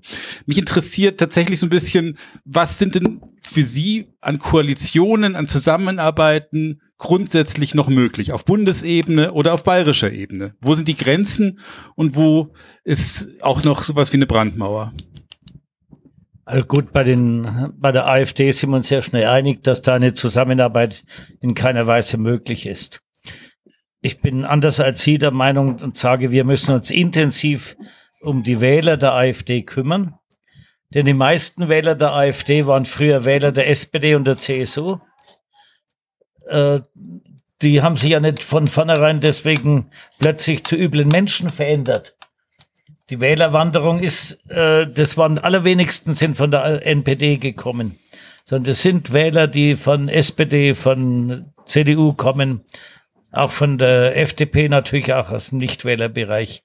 Ich meine, wir müssen uns sehr anstrengen. Demokratie lebt davon, die Ränder zu integrieren. Das heißt, die Menschen durch Diskussionen, durch Gespräche dazu zu bringen, sich letztlich der Demokratie gegenüber zu öffnen. Und darum sage ich, wir sollten alle Anstrengungen übernehmen, unternehmen, um die Wähler der AfD von äh, der AfD wegzukriegen und wieder zu den demokratischen Parteien zu holen. Thüringen, ich selber würde den Ramelow nicht wählen äh, unter keinen Umständen, sage ich auch, wer nicht bereit ist zu sagen, dass die DDR ein Unrechtsstaat ist, wo 150.000 Spitzel waren, wo es 200.000 politische Gefangene gegeben hat. Und das soll nicht der Unrechtsstaat sein. Ramelow will das nicht sagen. Und zwar, weil er es auch nicht sagen kann, weil in seiner Linkspartei eben auch starke Kräfte sind, die äh, der alten SED nachtrauern. Äh, die auch übrigens vom Verfassungsschutz beobachtet werden, wie der Flügel. Natürlich sind es unterschiedliche Elemente, aber ich würde äh, den Ramelow nicht wählen. Ich halte es allerdings, das ist meine partielle Meinung, als jemand, der nicht mehr parteigebunden, nicht mehr Parteisoldat ist. Es war ein schwerer Führungsfehler, nicht zu erkennen, wie die Situation ist zwischen, wenn die Mehrheit AfD und äh, Linkspartei zusammen ist, dass es dann in die CDU in eine verteufelte Situation bringt. Deswegen hätte die CDU glasklar sagen müssen, wir wählen keinen Ramelow. Es gibt nur eine einzige Möglichkeit und das ist die Österreich-Lösung eines Experten, einer Expertenregierung. Darauf hätte man sich einlassen sollen und nicht jetzt etwas, was die Wähler meines Erachtens zur Weißglut bringen wird, wenn dann vier oder fünf oder sechs ähm, ohne Absprache dann sagen, aber unter der Hand wähle ich dich, vielleicht noch deswegen, weil man Angst hat, dass sonst der Parlament aufgelöst wird, dass das der Demokratie nicht hilft, sondern die Bekannten, die ich in Thüringen habe, die sind im Moment ähm, alle in einer emotionalen Situation, die die Wahlergebnisse nicht besser erscheinen ließen, wenn jetzt im Moment gewählt würde. Würde zwar die Linke mehr kriegen, aber es würde ähm, SPD auch die Grünen wahrscheinlich würden im Moment nicht so gut abschneiden. Wahrscheinlich würde die AfD äh, auch mehr äh, bekommen, weil ich äh, sage, diese Spielchen, die da gemacht werden, die kann, die tun der Demokratie nicht gut. Also, ich muss Ihnen widersprechen. Ich glaube, das wird Sie aber nicht überraschen. Äh, also, ich finde es wahnsinnig schwierig, die Linke und die AfD in einem Atemzug zu erwähnen. Ich finde es auch wahnsinnig schwierig, von Rechtsterror zu reden und gleichzeitig von Linksextremismus äh, zu reden. Die Schwierigkeit besteht darin, dass man den rechten Terror, den wir seit einigen Jahren erleben, ver verharmlost. Und einen Ramelow, der wirklich ein aufrechter Sozialdemokrat ist, äh, und, äh, und bei weitem nicht mit Kommunismus oder ähnliches, abgesehen so davon, dass die Thüringer Linken äh, ihre Geschichte sehr intensiv aufgearbeitet haben. Weil wir Grünen in Thüringen, wir haben einige Bürgerrechtlerinnen in der Fraktion, die unter dem DDR-Regime gelitten haben. Die erzählen, wie es war, auf die Straße zu gehen und für Freiheit zu demonstrieren und was sie da erlebt haben. Eine davon ist Katrin Göring-Eckert, die auch aus Thüringen kommt. Äh, die würden mit einer linken Fraktion in Thüringen, die der DDR nachweinen, niemals koalieren und hätten auch in der letzten Periode nicht koaliert. Ich glaube, da macht sich die CDU und die Union sich ein bisschen einfach. Aber sie werden, sie müssen auf diese Frage eine Antwort finden als Union, weil sie in Zukunft an der Linken in den neuen Bundesländern nicht vorbeikommen werden. Und das kann nicht sein, dass sie sagen, der rechte Rand äh, und der linke Rand ist gleichzusetzen. Ich sage, das ist das verharmlost den rechten Terror. Erzählen Sie mir, was wir an linken Terror haben. Welche Gefahr geht von der Linkspartei aus? Aber ich weiß, welche Gefahr von AfD ausgeht. Also daher sehe ich diese Debatte als sehr schwierig und das ist auch gegenüber den Grünen nicht fair, wie gesagt, die sonst mit den Bürgerrechtlerinnen aus dem DDR niemals mit den Linken in die Koalition gegangen wären. Also ich weiß, dass ich mich jetzt bei Ihnen sehr unbeliebt mache, aber ich selber habe Bauchschmerzen, wenn wir eine unmittelbare Beziehung zwischen der AfD und, den, und Hanauer herstellen. Denn wenn ich mir vorstelle, 25 Prozent Wähler in Thüringen und die sind automatisch von uns als Unterstützer von Rechtsterroristen einzustufen, dann hätte das für die Einschätzung unseres Staates ganz furchtbare Konsequenzen. Drum sage ich, äh, mein Konzept heißt, wir müssen dafür sorgen, dass wir einmal den Wählern äh, der AfD in äh, Thüringen deutlich machen, was gerade der Thüringer Flügel von Höcke ist. ich täte mir bei manchem anderen Land etwas schwerer. Äh, aber der Höcke ist natürlich ein ganz unanständiger äh, Rechtsextremist, äh, der, jetzt sage ich mal, insgesamt leide ich darunter, dass das Verfassungsgericht die Möglichkeiten, eine Partei als rechtsextremistisch einzustufen und zu beobachten, in aus meiner Sicht völlig unzulässiger Weise eingeschränkt hat. Das war schon, dass das Verbotsverfahren gegen die NPD zweimal zurückgewiesen worden ist. Die beide Mal habe ich die ja eingeleitet. Äh, das waren schwere Fehlentscheidungen des Verfassungsgerichts, dass man das nicht gemacht hat. Und dass auch jetzt das Verfassungsgericht es nicht ermöglicht, eine Partei, nur weil sie im Bundestag ist, insgesamt zu beobachten. Dass damit die absurde Situation ist, dass die AfD in den Geheimdienstüberwachungsausschuss äh, mitkommt. Das ist formale Demokratie in einer Weise überzogen, die meines Erachtens letztlich auf lange Sicht gefährlich ist. Jetzt zur Linkspartei. Ich kenne den Ramelow ganz gut. Ich habe ihn wiederholt zu mir nach äh, Tutzingen zur Evangelischen Akademie eingeladen. Er ist ein ausnehmend freundlicher, höflicher ähm, äh, Mensch. Aber natürlich weiß er ganz genau, dass er auch von harten Linken abhängig ist. Er hat übrigens einen Chef der Staatskanzlei, der ganz spannende Thesen über die Überwindung der Demokratie vertreten hat. Äh, Bernhard Vogel, der frühere Ministerpräsident, äh, sagt, dass Ramelow selber ganz freundlich ist, aber sein Chef der Staatskanzlei ist ein ausgewiesener Extremist. Ich kann das nicht beurteilen. Staat, äh, Minister in der Staatskanzlei. Äh, deswegen sagt auch zum Beispiel Bernhard Vogel, mit dem ich am letzten Sonntag lange zusammen war, dass er es für grundfalsch hielte, wenn die CDU äh, Ramelow mit ein paar Stimmen unterstützen würde.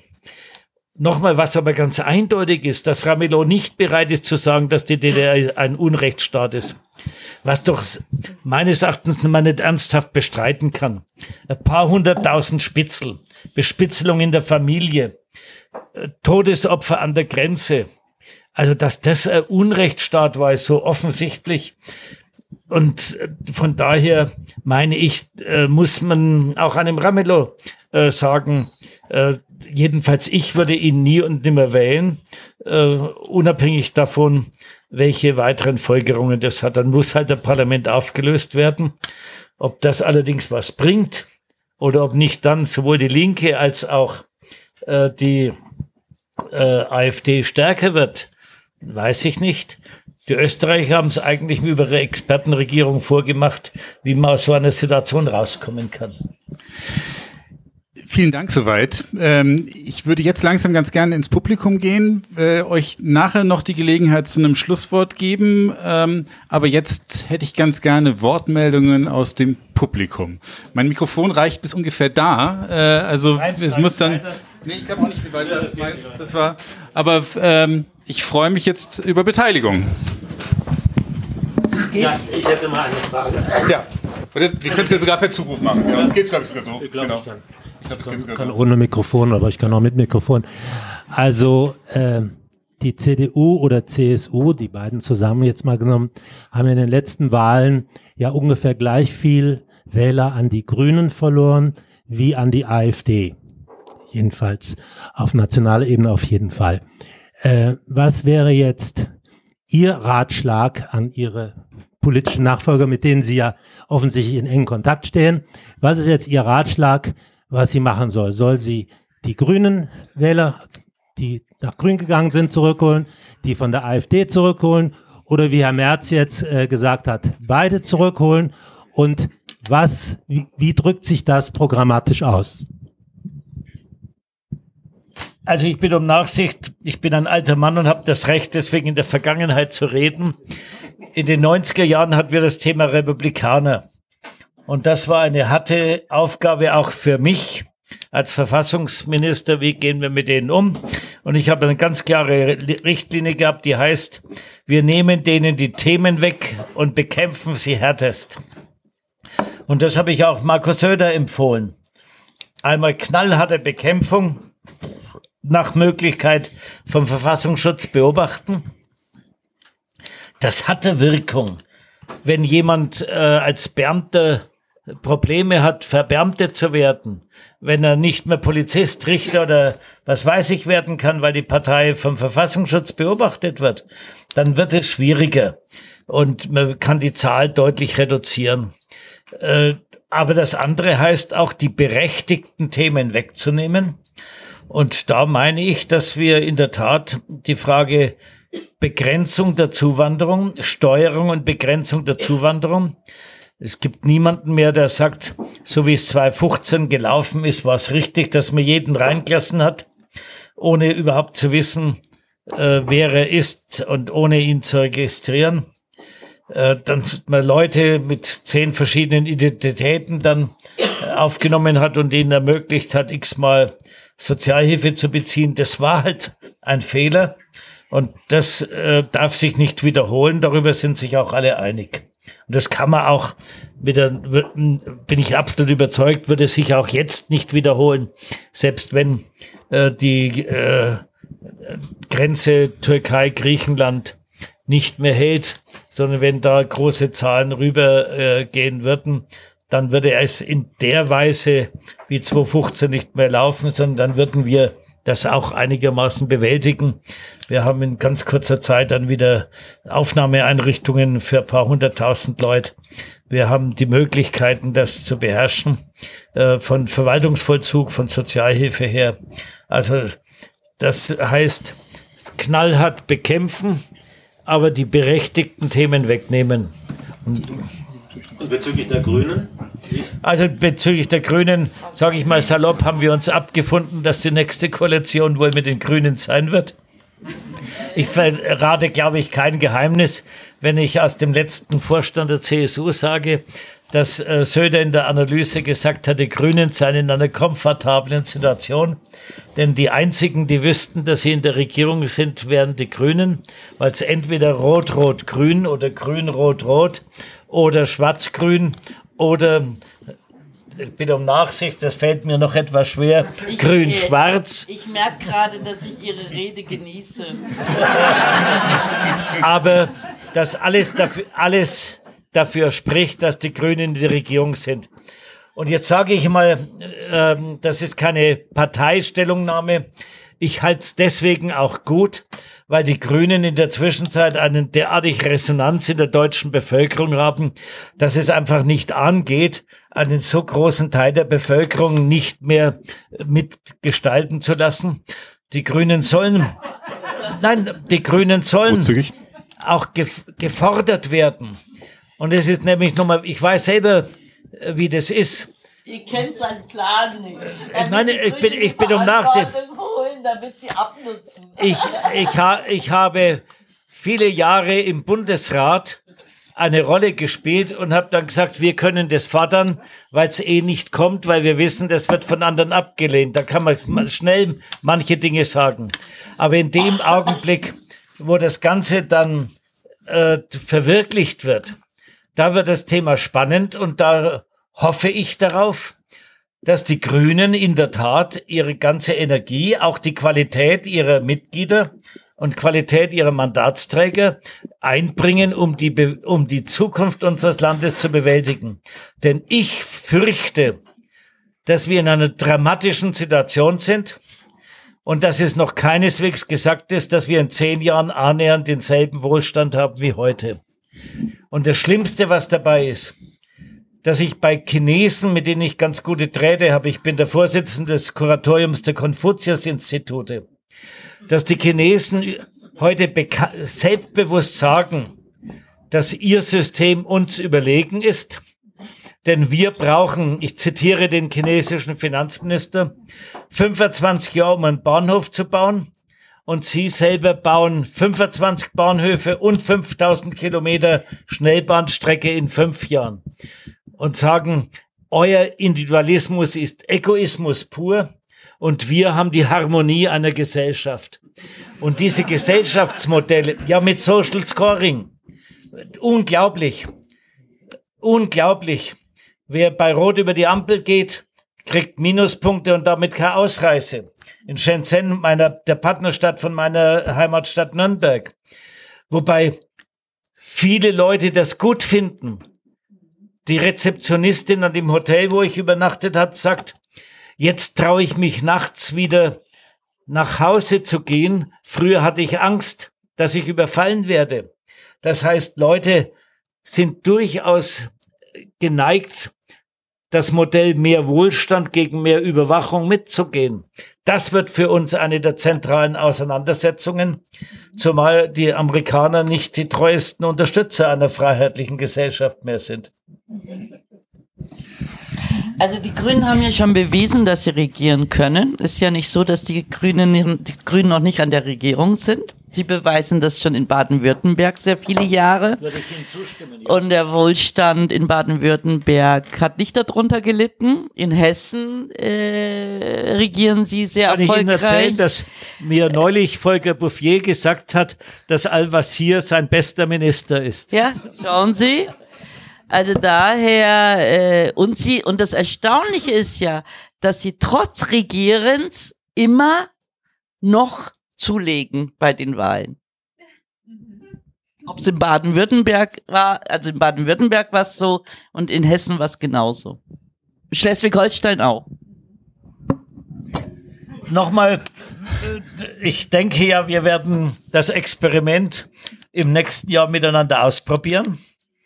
Ähm, wobei wir hoffen, wir nein, hoffentlich uns einig sind, dass es sch- schwarz-grün und nicht grün-schwarz ist. Es wäre auch spannend umgekehrt. Aber ich meine nur das ernst, dass es einem Land wie unserem wirklich gut tut, eine derartig starke Partei, wie es die Grüne ist, mit in die Verantwortung zu nehmen. Demokratie heißt auch Verantwortung. Und dann wird's halt auch mh, äh, ernster werden, wenn man die Frage, wie gehen wir mit der PKW-Industrie um? Natürlich. Das- Deshalb habe ich Ihnen ja die Beispiele gezeigt. Also wir wissen, wie ernst das Regieren ist. Und wir können es aber. Darf ich Sie ärgern und sagen, ich sehe allerdings nicht, dass in Baden-Württemberg die Umweltsituation fundamental anders ist als in Bayern. Zumindest hat Baden-Württemberg mehr Windräder geschafft als Bayern. Und die Automobilindustrie, der Austausch ist Naja. viel innovativer als in Bayern. Also da könnte ich natürlich sagen, aber die Feinstaubbelastung, die Feinstaubbelastung ist in Städten Baden-Württemberg sehr viel höher als bei uns. Natürlich. Ich sehne mich nach den Einwürfen aus dem Publikum. Wo gibt es denn Wortmeldungen? Da hinten, jetzt super, bitte, dann. Ich wollte es mal fragen, Herr Beckstein, weil Sie irgendwie schon dreimal die Frage von Kürzeren auch nicht beantwortet haben. Sie meinen immer, man muss Migration begrenzen, sagen aber gleichzeitig, eine Kontingentlösung wäre keine Lösung, obwohl ja ein Kontingent auch begrenzt. Ist jetzt Ihre Grenze bei Null oder wie wird denn jetzt konkret Ihre Lösung ausschauen für Migration und wie man die steuert? Also zunächst heißt meine These, die ich seit vielen Jahrzehnten schon vertrete, Migration steuern und begrenzen. Steuern heißt, dass man sagt, wen will ich? Und äh, das sind zunächst einmal die High Potentials. Da haben wir in Bayern übrigens die blaue Karte zu meiner Zeit bereits eingeführt. Äh, Die Bundesregierung hat das dann übernommen, Gerhard Schröder und Otto Schilly damals. Wir haben ganz bewusst gesagt, wir wollen für Mangelberufe und für äh, Leute, die hier studieren, in erheblichem Umfang Zuwanderung ermöglichen. Und der, der hier studiert hat, soll auch hier berufstätig sein können. Also die High Potentials sind überhaupt kein Problem. Das zweite sind Bereiche, wo wir Mangelberufe haben, zum Beispiel Pflege oder IT. Und dann kommt die spannende Frage der humanitären Zuwanderung. Die humanitäre Zuwanderung, meine ich, da müssen wir in der Tat sehen, dass äh, wir zu Regelungen kommen, die vollziehbar sind. Äh, Das heißt, dass wir äh, zu Regelungen kommen, die nicht auch die ein Stück Änderung des Asylrechts haben. Dass wir heute sagen, der Klimaflüchtling kann keinen Schutz des Asylrechts verlangen, ist aus meiner Sicht überholt. Der Bürgerkriegsflüchtling kann nicht den Schutz des Artikel 16 verlangen, weil er nicht individueller Verfolgung unterliegt. Da meine ich, dass wir Änderungen haben müssen, die dafür sorgen, dass diejenigen, die die dringendste Schutzbedürftigkeit haben, aufgenommen werden und vor allem, dass man zu Lösungen kommt, viel mehr für die Schutzbedürftigkeit in der Heimat oder in heimatnahen Regionen zu machen. Das ist übrigens auch durchaus etwas, was der hohe Flüchtlingskommissar der Vereinten Nationen als ein tragfähiges Konzept ansieht, dass er sagt, wir müssen in den Herkunftsregionen oder in den Nachbarregionen die entsprechenden Möglichkeiten schaffen, weil das natürlich sehr viel günstiger ist, als die Leute quer durch die ganze Welt äh, zu transportieren. Aber jetzt nochmal mit dieser Grenze. Also, was für Zahlen schweben Ihnen denn davor, wie viele man aufnehmen kann? Oder jetzt heute auch eben aus der Türkei, äh, Also, das hängt zunächst mal vom Arbeitsmarkt ab. Wenn wir vier Millionen Arbeitslose haben, was wir hatten zu meiner Zeit, dann ist für mich völlig klar, dass wir sehr viel weniger Zuwanderung brauchen können, als wenn wir massive Mängel am, Mangel am Arbeitsmarkt haben. Aber selbst dann, wenn wir Mangel am Arbeitsmarkt haben, ist klar, dass allzu viele Leute, die aus dem Niedrig äh, kommen, gewaltig die Löhne für den normalen Arbeiter drücken. Das haben die Engländer erlebt und erlitten. Die Engländer haben anders als wir. Ich bitte um Nachsicht, dass ich so arrogant bin und sage, da habe ich eine gewisse Bedeutung gehabt, dass wir bei Beitritt der osteuropäischen Länder, Bulgarien, Rumänien, haben wir in Deutschland von den Übergangsmöglichkeiten Gebrauch gemacht, dass wir die Zug, den Zuzug von Rumänen, Bulgaren und Slowaken zunächst begrenzt haben. Anders als die Engländer. Die Engländer haben in einem einzigen Jahr 800.000 Rumänen und die Folge war, dass die Billiglohn-Arbeitskräfte drastisch runtergegangen sind im Lohn. Völlig klar, wenn bei uns 800.000 Bauhilfsarbeiter da wären, würden die Löhne am Bau sinken. Und das darf nicht passieren. Das heißt, man muss sorgfältig aufpassen, wie viel kann eine Gesellschaft aufnehmen. Und in Zeiten einer eines Mangels an Arbeitskräften kann man mehr aufnehmen als in Zeiten, wenn hohe Arbeitslosigkeit ist. Ich fürchte, dass wir in den nächsten Jahren drastisch andere Arbeitsmarktsituationen als jetzt, weil die Frage Automobilindustrie nach meiner Einschätzung in den nächsten drei Jahren in eine dramatische Krise geht und weil die Problematik Corona massive Probleme macht, die ich im Moment noch nicht abschätzen kann. Aber die Messe Nürnberg hat ihre Veranstaltung in den nächsten Wochen abgesagt. Ich bin Aufsichtsratsvorsitzender einer Gesellschaft, wo mein Vorstand heute mir gesagt hat, wir haben 30 Prozent weniger Kunden. Und er sagt mir, halbes Jahr halten wir das nicht durch. Entweder wir müssen drastisch die Kosten reduzieren, Leute entlassen, oder wir müssen Zuschüsse kriegen. Darum habe ich heute mit dem Wirtschaftsminister telefoniert, ob man bereit ist, für Corona geschädigte Betriebe äh, etwas zu machen. Ein Bekannter, der ein Reisebüro hat und mit dem ich im Sommer auf Kreuzfahrt gehe, hat mir gesagt, seit vier, drei Wochen oder zwei Wochen ist es wie abgerissen, er kriegt keine einzige Buchung mehr. Also ich fürchte, dass wir unter dem Aspekt Automobilkrise und Corona in eine tiefe Wirtschaftskrise kommen, die eigentlich auch überfällig ist. Wir haben schon seit acht Jahren Hochkonjunktur und eigentlich war immer alle sieben Jahre spätestens, dass es mal runtergeht. Und dann wird das Ganze spannend. Wie werden wir dann mit großen Zahlen fertig werden? Da habe ich jetzt eine Wortmeldung. Perfekt. Ich würde die gleiche Frage gerne noch umgekehrt stellen. Ja? Äh, auf äh, Ihrer Seite den ersten Schmerz hier zu lindern, sozusagen mit den Fernsehbildern, kann ich hier sehr gut nachvollziehen. Aber wenn die Fernsehbilder sozusagen jetzt drei, fünf, zehn Jahre so weitergehen oder Monate oder Wochen, wo ist Ihre Vorstellung, wo sehen Sie da Grenzen unserer Aufnahmefähigkeit oder gar keine? Oder? Jetzt habe ich Sie nicht. Ich glaube, das ging jetzt an Gülterin, ne? Genau, genau. genau. Ja, genau. Ja, ja, genau. Genau, genau. Die gleiche Frage sozusagen. Hat die Frage quasi umgedreht. Ja, genau. Also, was wir ja schon seit langem fordern, ist zum einen, äh, wir haben ja in Deutschland zum Beispiel den Verteilerschlüssel, das nennt sich Königsteiner Schlüssel. Der orientiert sich an äh, die Einwohnerzahl der Bundesländer und an die wirtschaftliche Kraft der Bundesländer. Und danach werden alle Flüchtlinge, die in die Bundesrepublik Deutschland kommen, verteilt. Und analog dessen wollen wir auch innerhalb der E- EU, dass nach diesen Kriterien dieses Schlüssels auch innerhalb der EU verteilt wird. Und daher habe ich gesagt, wir brauchen eine kurzfristige Lösung. Die kurzfristige Lösung ist eben diese, Dram diese Dramen am, an, an der griechischen Grenze beenden. Griechenland mit der Problematik nicht alleine lassen. Das haben wir schon letztes Jahr immer wieder eingefordert.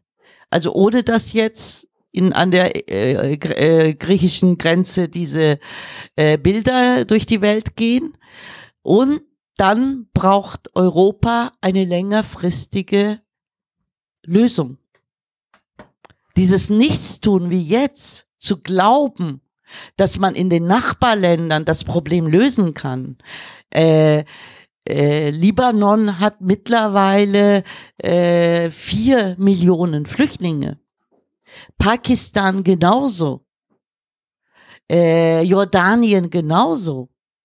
Also wenn man das mit Europa vergleicht, wie viel Flüchtlinge in Europa sich im Moment aufhalten und wie viel oder äh, auf dem afrikanischen Kontinent die Binnenflüchtlinge, die dort verharren, dann kommt eigentlich Promille hier in Europa an.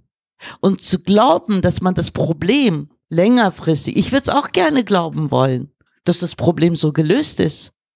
Ich glaube, keiner ist scharf da drauf, äh, jetzt sich mit dem Thema zu beschäftigen. Aber wir müssen Antworten geben. Wir können nicht so tun, als würde das Problem Europa nichts angehen. Und zur Bundesrepublik Deutschland. In Europa hat das Problem der Flüchtlinge bisher die Mittelmeerstaaten äh, getragen. Das war Italien, das war Griechenland. Durch dieses Dublin-Abkommen war Deutschland geografisch auf der sicheren Seite. Weil Dublin sagt ja, wenn man ein sicheren europäisches Land betritt, dann muss man auch da bleiben. Da muss man nicht in ein anderes europäisches Land weitergehen. Wenn, dann kriegt man kein Asyl und wird zurückgeschickt. Und wer ist das erste europäische Land, was man betritt? Das sind die Mittelmeerländer, in der Regel Griechenland und Italien. Also das heißt, Deutschland war eigentlich bis zu 2015 am allerwenigsten mit dem Problem Flucht, von dem Problem Flucht betroffen. Das haben andere Länder gelöst. Und jetzt erwarten wir von der Politik, von der europäischen Politik, von der bundesdeutschen Politik, dass man jetzt endlich Antworten gibt, damit die Bürgerinnen und Bürger auch wissen, was wollen wir denn? Die Obergrenze, die der Herr Seehofer als Ministerpräsident von Bayern eingefordert hat, nicht mal die setzen wir gerade um. Und das ist das, was wir erwarten, dass wir sagen, wir wollen, dass die Politik jetzt auf diese Frage Antworten gibt, damit wir wissen, was ist unsere Lösung? Die, oder was ist unser Beitrag zu der Lösung? Woran müssen wir uns orientieren? Weil dann kann ich auch, wenn ich die Bilder sehe, kann ich dann sagen, okay, mein Land, sein Anteil ist das. Aber die gibt's im Moment nicht. Ich das ist das, was ich erwarte. Nicht so wie Herr Beckstein gerade versucht hat, wieder die Grünen als äh, ja die moralisch äh, so höher, sie, die sich höher moralisch äh, äh, situieren äh, und versuchen alle Grenzen zu öffnen. Ich würde gerne Bemerkung machen zu Dublin, weil ich das selber mitverhandelt habe. Dann haben Sie es nicht gut die, nein, die grundlegende Regelung war damals, dass wir gesagt haben, freie Grenzen in Europa setzt voraus, dass man in den Grenzregionen Asylverfahren macht. Und der Deal war damals, dass man gesagt hat, das erste Asylverfahren wird vor Ort gemacht, aber dann, wenn die Anerkennung erfolgt ist, ist die freie Reisefreiheit in Europa gegeben. Und da waren alle sich einig, dass derjenige, der in Italien anerkannt ist, ein halbes Jahr später spätestens in Deutschland ist. Drum haben die Italiener damals gesagt, sie stimmen dem zu, aber sie werden dafür sorgen, dass die Asylverfahren in vier Wochen erfolgt sind. Und sie haben angekündigt, dass sie das Asylverfahren sehr viel lockerer machen als wir und nach dem ersten Anschein Leute anerkennen. Sie haben damals gesagt, sie rechnen mit Anerkennungsquoten von 70 bis 80 Prozent. Und Griechenland ist völlig anders. Aber Italien hat nie annähernd so viel Asylbewerber pro Kopf der Bevölkerung gehabt wie Deutschland. Deswegen sage ich, die Kritik an Dublin ist zu 90 Prozent Unkenntnis des Dublin-Systems, äh, denn das hat funktioniert. Bei Griechenland hat es nie funktioniert. Und Griechen werden auch völlig überfordert. Aber die Italiener schreien furchtbar, aber leiden nicht. Und deswegen äh, muss man für Griechenland Lösungen finden, äh, die allerdings mir offen gestanden auch im Moment nicht äh, auf der Hand liegen. Ich habe erst da eine Wortmeldung und dann hinten rechts, genau. Ja, Sie sind schon von alleine auf Europa gekommen. Ich wollte schon die ganze Zeit nach Europa fragen. Jetzt würde mich mal interessieren, was glauben Sie denn in der aktuellen Interessenlage ist überhaupt ein im entferntesten vorstellbares Szenario in Europa? Also wenn wir jetzt sagen, wir nehmen auf, ähm, und egal ob es Dublin ist oder nicht, also die unmittelbaren Ankommensdruck haben die Mittelmeerländer, äh, Ungarn und so weiter sagen, wir nehmen keinen einzigen, wir nehmen, sind unter Umständen großzügig. Was ist überhaupt ein denkbarer Pfad mit der neuen Kommission und den, äh, für die nächste Periode da, da vorwärts zu kommen, der nicht rein deutsch ist, sondern äh, ganz Europa mitbedenkt? Haben Sie da irgendeine Fantasie, in welche Richtung das gehen können? Beide, also Göserin natürlich. Möchten Sie zuerst? Also das, Pro das Problem, das ich sehe, ist, äh, ich habe heute mit jemandem aus der EU telefoniert, der mir gesagt hat, wir wollen zwar, dass Frontex die griechische Polizei unterstützt, aber Frontex darf nicht vorne stehen, denn Frontex darf nicht oder kann nicht das Asylrecht für vier Wochen aussetzen. Das bedeutet, die Griechen sind vorne und weisen alle zurück. Die Frontex stützt die hinter als zweite Linie. Denn Frontex müsste jedem, der ankommt, ein faires Asylverfahren bieten. Und darum kann ich mir nicht vorstellen, wie das Ganze halbwegs vernünftig geht, sondern ich sehe auch, dass im Moment mit Hochdruck daran gearbeitet wird, den Erdogan irgendwie wieder einzufangen. Äh, und wie meinen Sie, wenn der äh, wie meinen Sie das? Wie wollen Sie den wieder einfangen? Mit Geld? Dass er nochmal 10 Milliarden kriegt und die direkt. Und dass man vielleicht die Frage Schutzzone in Syrien unterstützt dass der, äh, dass der äh, Völkeraustausch da stattfindet. Erdogan will unbedingt die Kurden, die an der Grenze zur Türkei in Syrien, das Gebiet, kurdisches Gebiet, mit arabischen Flüchtlingen bevölkern weil er, das muss man sich mal so vorstellen, das sind ja so, das sind ja künstliche Grenzziehungen, die ja nach dem Ersten Weltkrieg stattgefunden haben. Da ist ein, da ist eine Verwandtschaft, eine Großfamilie, wo ein Teil auf der türkischen Seite geblieben ist und der andere Teil auf der syrischen Grenze geblieben sind und ersten Grades verwandt sind. Und Erdogan sieht diesen Teil immer als Gefahr dass die Kurden sich gegenseitig solidarisieren. Und sein Ziel ist, das zu entvölkern von den kurdischen Bewohnern und stattdessen arabische Flüchtlinge da ansiedeln. Und das ist das, was er jetzt von Europa an, äh, äh, einfordert. Und aber Expertinnen und Experten sagen ganz klar, der Einmarsch der Türkei ist völkerrechtswidrig. Und diese Entvölker, der ist dieser, dieser Austausch der Bevölkerung ist genauso völkerrechtswidrig. Das heißt, wenn Europa das unterstützt, wenn Deutschland das unterstützt, verstoßen sie gegen das Völkerrecht und werden aus dieser Geschichte niemals als glaubwürdige politische Akteure für die Zukunft rausgehen. Das muss man auch so klar benennen. Also wenn wir bereit sind, diesen Preis zu zahlen, nur damit wieder ein anderes Land die Drecksarbeit für uns leistet, dann sage ich nur hoffentlich nicht gute Nacht Europa, gute Nacht Deutschland. Was das mit unserem Demokratie, Menschenrecht, Völkerrecht, Verständnis äh, ausmacht, will ich gar nicht bedenken. Das andere aber zu deiner Frage äh, was ist denn eigentlich so unsere, äh, was erwarten wir von Europa? Äh, Europa ist so aufgestellt, das macht auch dich, also erstens, also ich, äh, ich will mal anmerken, ähm, Europa ist das demokratische Projekt, was im Moment die einzige Antwort auf das Miteinanderleben in Europa ist. Solange wir nichts Besseres gefunden haben, müssen wir an diesem Projekt festhalten. Es hat seine Schwächen. Deshalb muss es gestärkt werden. Die eine Schwäche ist, dass in Europa nichts entschieden werden kann, weil wenn ein Land sein Vetorecht äh, einsetzt, dann ist kein, ist die Entscheidungsfindung nicht möglich. Das andere Problem in Europa, die ich sehe, das sind alles meine persönlichen Meinungen, ist, dass Europa auch sowas wie ein Selbstbedienungsladen geworden ist. Ein Ungarn, der finanzielle Unterstützung bekommt, viel Geld fließt, aber gleichzeitig nicht die Konsequenzen mittragen will, was Europa auch bedeutet. Und das sehe ich nicht ein, warum das so in dieser Form weiterlaufen soll. Weil Europa steht für ein Wertebündnis. Europa steht auch für ein gemeinsames Handeln. Und das heißt dann aber, wenn Ungarn Geld haben will, weil es Aufbauhilfe braucht, weil es wirtschaftliche Hilfe braucht, weil es äh, Demokratieaufbau braucht, dann muss man aber auch eine Gegenleistung erwarten.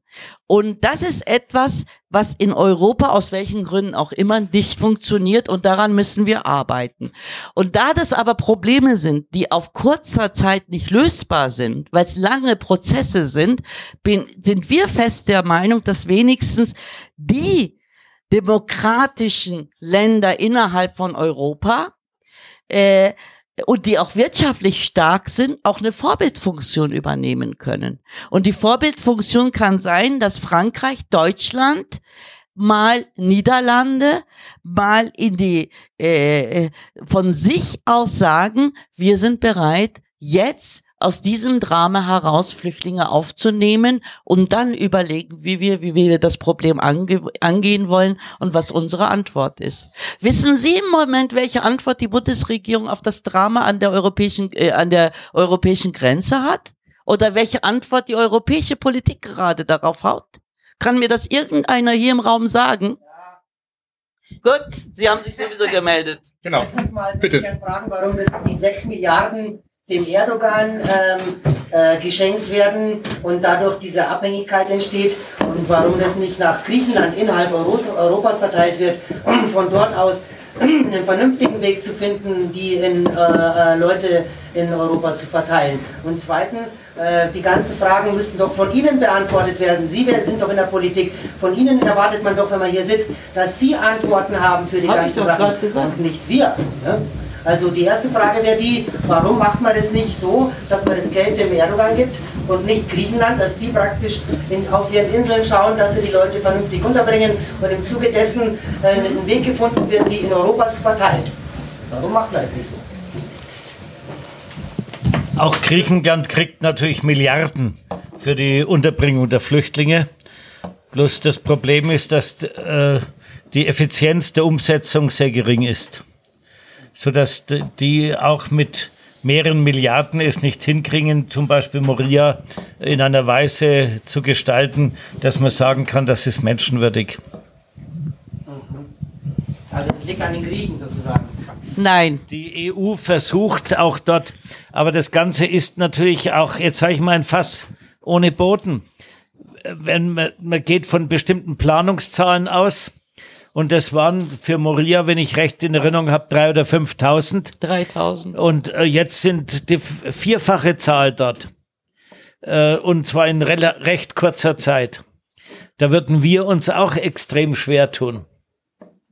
Aber das Geld kriegt doch der Erdogan, wenn die Griechen praktisch auch noch das, also wenn es nicht nur daran liegt, dass die Griechen das verschlampen sozusagen, sondern dass das ein insgesamt das Problem ist, dass man, wenn man jetzt äh, hergehen würde und die dann, wie Sie sagen, 10 Milliarden den Griechen geben würden und äh, die auch dazu bringen müsste, äh, das vernünftig zu verwenden, um die Flüchtlingsnummer irgendwie weiterzubekommen, dann muss das doch irgendwie möglich sein. Ja, also das sind jetzt zwei unterschiedliche Themen. Das eine ist, die türkische Regierung Erdogan kriegt von, der Eu- von der Europäischen Union Geld, damit er die Flüchtlinge, die aus dem mittleren Nahen Osten kommen, zurückhält. Das andere ist, Griechenland hat sich für ein EU-Hotspot erklärt. Moria, äh, äh, Samos und so weiter, das sind ja die drei Inseln. Äh, und die, die äh, sind dafür da, dass sie diesen, diese Vereinbarung mit der Türkei umsetzen. Das heißt, äh, jeder Flüchtling, der in die Türkei zurückgeschickt wird, kann ein syrischer Flüchtling nach Griechenland kommen. Also es sind zwei unterschiedliche Töpfe. Griechenland kriegt auch Geld, aber Moria ist ein EU-Hotspot. Es ist Europa. Es ist, wir reden immer von der griechischen Regierung. Eigentlich ist die Verantwortung Europa, nicht Griechenland. Und das Erstaunliche ist, Erstaunliche ist, dass man in diesen 3000 Personen äh, Aufnahmelager, EU-Hotspot, keinen einzigen europäischen Beamten trifft. Und noch schlimmer ist es, dass man außerhalb des Lagers, wo das Wildkampieren angefangen hat, was eigentlich auch eine EU-Verantwortung sein sollte, keinen einzigen staatlichen Bediensteten trifft. Es sind die NGOs, die Nichtregierungsorganisationen, die das Leben dort überhaupt in irgendeiner Form normal halten. Sonst würde das, hätte das Ganze schon längst implodiert. Also daher sind das, und ich bin fest der Meinung mittlerweile, dass das auch kalkuliert ist. Kein Mensch kann mir sagen, dass wir in Europa nicht in der Lage sind, den Flüchtlingen, die auf der Straße in freie Wildbahn kampieren, nicht mal eine Winterdecke haben, keine vernünftigen Zelt haben, keine Beheizung haben. Das kann mir kein Mensch erklären, dass wir das in Europa nicht hinkriegen können. Ich bin mittlerweile fest der Meinung, dass es kalkuliert ist. Den Leuten, die kommen, bloß nicht bequem machen, weil das könnte sich herumsprechen und dann kommen die Nächsten. Ja, natürlich ist das keine Antwort. Aber Sie sehen ja die ganze Zeit, wie unterschiedlich die Antworten sind. Ja, die Politik gibt's nicht. Wir sitzen gerade hier als zwei Politiker. Menschen, die praktisch an dem längeren Hebel sitzen, sag ich mal, die die Machtverhältnisse besser im Griff haben, wie jetzt Die hier. regierende Politik, Die müssen genau. doch da ähm, irgendwelche Pläne auch in der Schublade haben, wo sie sagen können, okay, wenn jetzt nochmal 200.000 kommen oder nochmal 400.000 kommen, was machen wir mit denen? In den fünf Jahren ist es nicht ausdiskutiert worden, wo die alle hin sollen, obwohl jeder weiß, dass sie ja irgendwann kommen. Ich glaube, das ist ja das, was wir auch als Konsens äh, kritisiert haben, dass in diesen fünf Jahren eben tatsächlich nichts passiert ist, äh, was, was die EU zu einem handlungsfähigeren Akteur hätte machen, würden. Jetzt habe ich da hinten noch eine Wortmeldung und ich würde auch sagen, das ist die letzte, bevor ich ein bisschen in die Schlussrunde gehe. Frage an beide Politiker. Ich habe auch keine Lösung, aber es ist ja offensichtlich, stand ja heute sehr gut in der Süddeutschen von der Frau Schwetzer. Die Türkei hat den Krieg verloren, Assad hat den Krieg gewonnen. In ein paar Wochen wird auch das Problem Idlib militärisch beseitigt sein. Es führt kein Weg daran vorbei, dass auch der Westen mit Assad verhandeln muss. Meine Frage ist an beide Politiker, wie sehen Sie das von Ihren politischen Parteien aus? Sie haben vorher gefragt, ob hier jemand eine Lösung hätte. Ich habe sie, das ist die einzige Lösung. Und nebenbei in Jordanien, ich habe fünf Jahre medizinische Versorgung in Jordanien für Flüchtlinge gemacht. Jordanien ist leer, die 700.000 sind zurückgegangen. Das ist anders wie im Libanon. Also es gibt durchaus eine Möglichkeit, in Jordanien wieder eine Existenz, in, in Syrien eine Existenz aufzubauen. Aber gerade Ihre Partei wird sich schwer tun, mit Assad zu verhandeln. Meine jetzt? Ja. Soll ich dann vielleicht? Ja, ich habe nicht gerade gefragt, ob Sie eine Lösung haben, sondern ich habe ich hab gefragt, kennen Sie die die Antwort der europäischen Politik oder der Bundesregierung auf die Ak Okay, ist auch egal. Äh, also, äh, ich denke, meine, ähm, meine Partei, äh, wenn sie den Außenminister stellen wird, wird auch bestimmt äh, reden müssen, weil man muss reden, um Probleme zu lösen, das ist keine Frage. Und manchmal muss man auch mit Menschen reden, mit denen man nicht gerne reden würde. Aber das gehört auch zur Politik. Das kennen wir ja auch alle in irgendeiner Form. Das größte Problem, was entstehen wird, ist, ich gebe Ihnen recht, dass äh, ähm, Idlib im Moment das Schlüsselproblem ist und da wird sich und Erdogan gemerkt hat, dass er die, äh, dass sein Größenwahnsinn äh, jetzt ein Ende erreicht hat äh, und äh, Russland einfach die Übermacht hat mit Assad. Ähm, aber ich glaube, das größte Problem wird danach äh, erst zutage kommen. Und das ist das Problem, was der Iran mit den Hisbollahs in Syrien für Spiele treibt.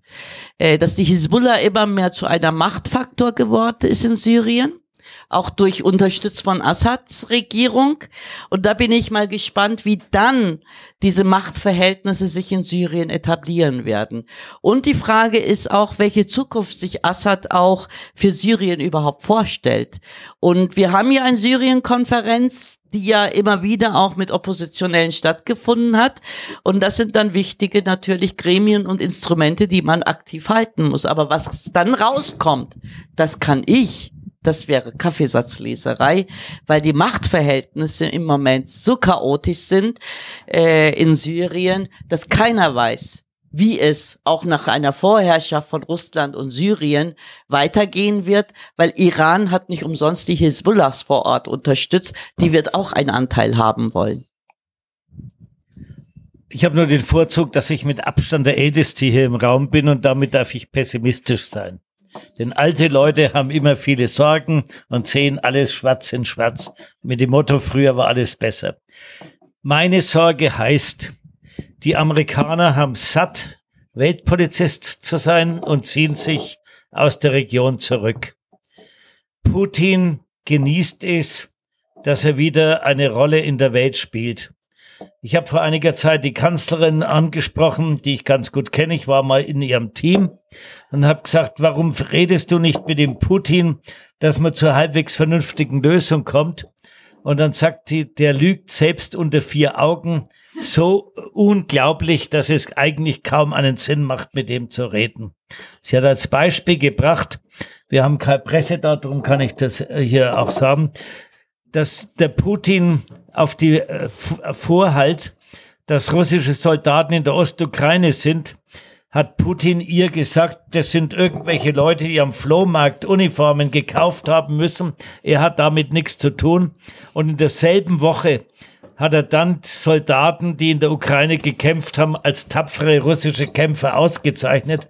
Und darum sagt er, mit dem ist es wahnsinnig schwierig zu reden, weil man, wenn man ihm die Hand schüttelt, zweimal nachzählen muss, was an seinen, an den Fingern noch dran ist. Aber das ist der zweitwichtigste, der wichtigste Partner. Dann der Iran. Auch die Türkei ist nicht der hat Demokratie sondern hat ganz schwierige Situation. Dann sp spielen Terrorgruppen des IS immer noch eine Rolle. Ähm, und das Ganze äh, heißt, dass wir als Europäer klug dort sitzen und sagen, also jetzt müsst ihr endlich einmal diese schlimme Gewalt beenden. Aber mehr als dass wir schöne Worte sagen, machen wir nicht. Und leider ist die Menschheit so schlimm, dass sie allein mit schönen Worten sich nicht äh, zufrieden gibt, sondern entweder wir sind bereit, uns da massiv einzumischen. Ob ich das wäre, weiß ich nicht, gell? Aber ohne dass wir uns einmischen, glaube ich nicht, dass wir dort ernsthaften Einfluss haben. Wahrscheinlich ist es notwendig, weil es unmittelbar vor unserer Haustüre ist. Aber auch ich traue mir nicht zu sagen, ich würde gerne äh, nach äh, Syrien oder auch nur in die Türkei deutsche Soldaten schicken, die mehr machen, als dass sie 20 Leute AWACS fliegen und darüber berät der Bundesrat, Bundestag dann alle halbe Jahr, als ob das großen Einfluss hätte. Also von daher sage ich, leider ist die Welt schwierig und es hat was mit Macht, mit Gewalt zu tun.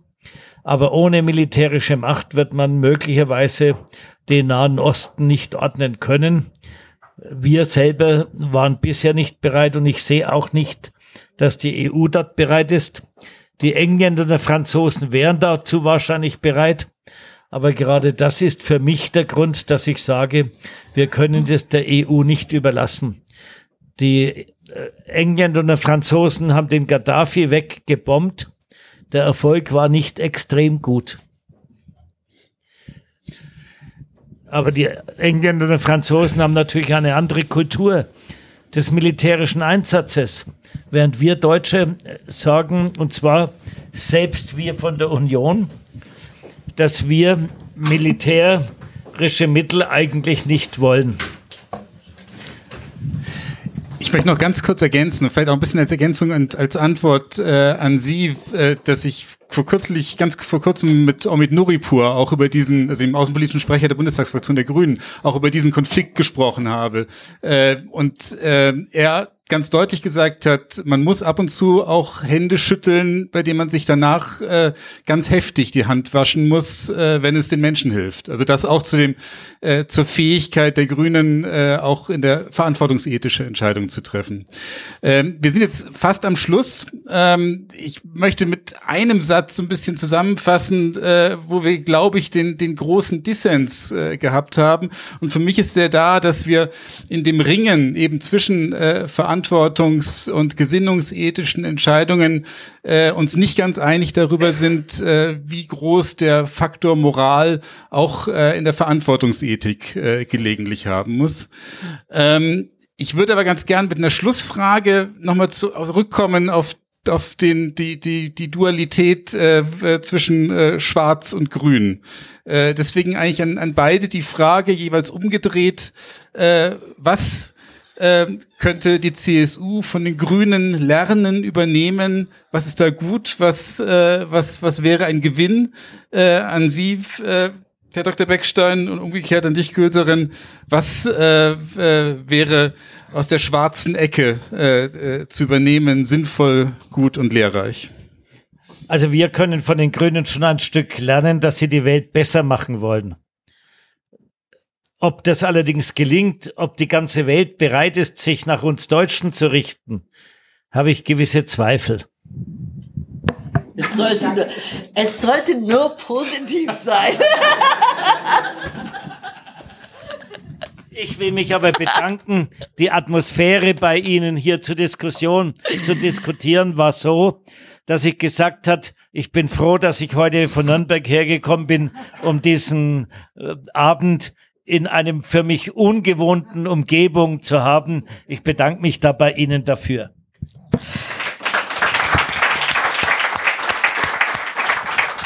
Ja, was würde ich von der CSU lernen? Ich glaube, ich würde von der CSU gerne lernen, wie man so viele Jahrzehnte die absolute Mehrheit in einem Bundesland haben kann. Hinterher trotzdem immer noch an der Regierung ist, zwar mit einem Koalitionspartner, aber immer noch an der Regierung. Und daher schauen wir mal, ob wir da was abkupfern können. Das war doch ein schönes Schlusswort. Dann sage ich nochmal herzlichen Dank an beide. Danke an Gülterin. Danke, Herr Dr. Beckstein, dass Sie da waren. Das ist eine Art von Dialog, die wir fortführen wollen. Gerne. Genau. Und wir haben aber heute überhaupt nicht über Konservatismus geredet. Ja. Also es wäre eigentlich unser Konservativismus, Konservativismus und genau und das beides müssten wir reden. und äh, Umwelt. Ich glaube, wir müssen noch mal eine Veranstaltung.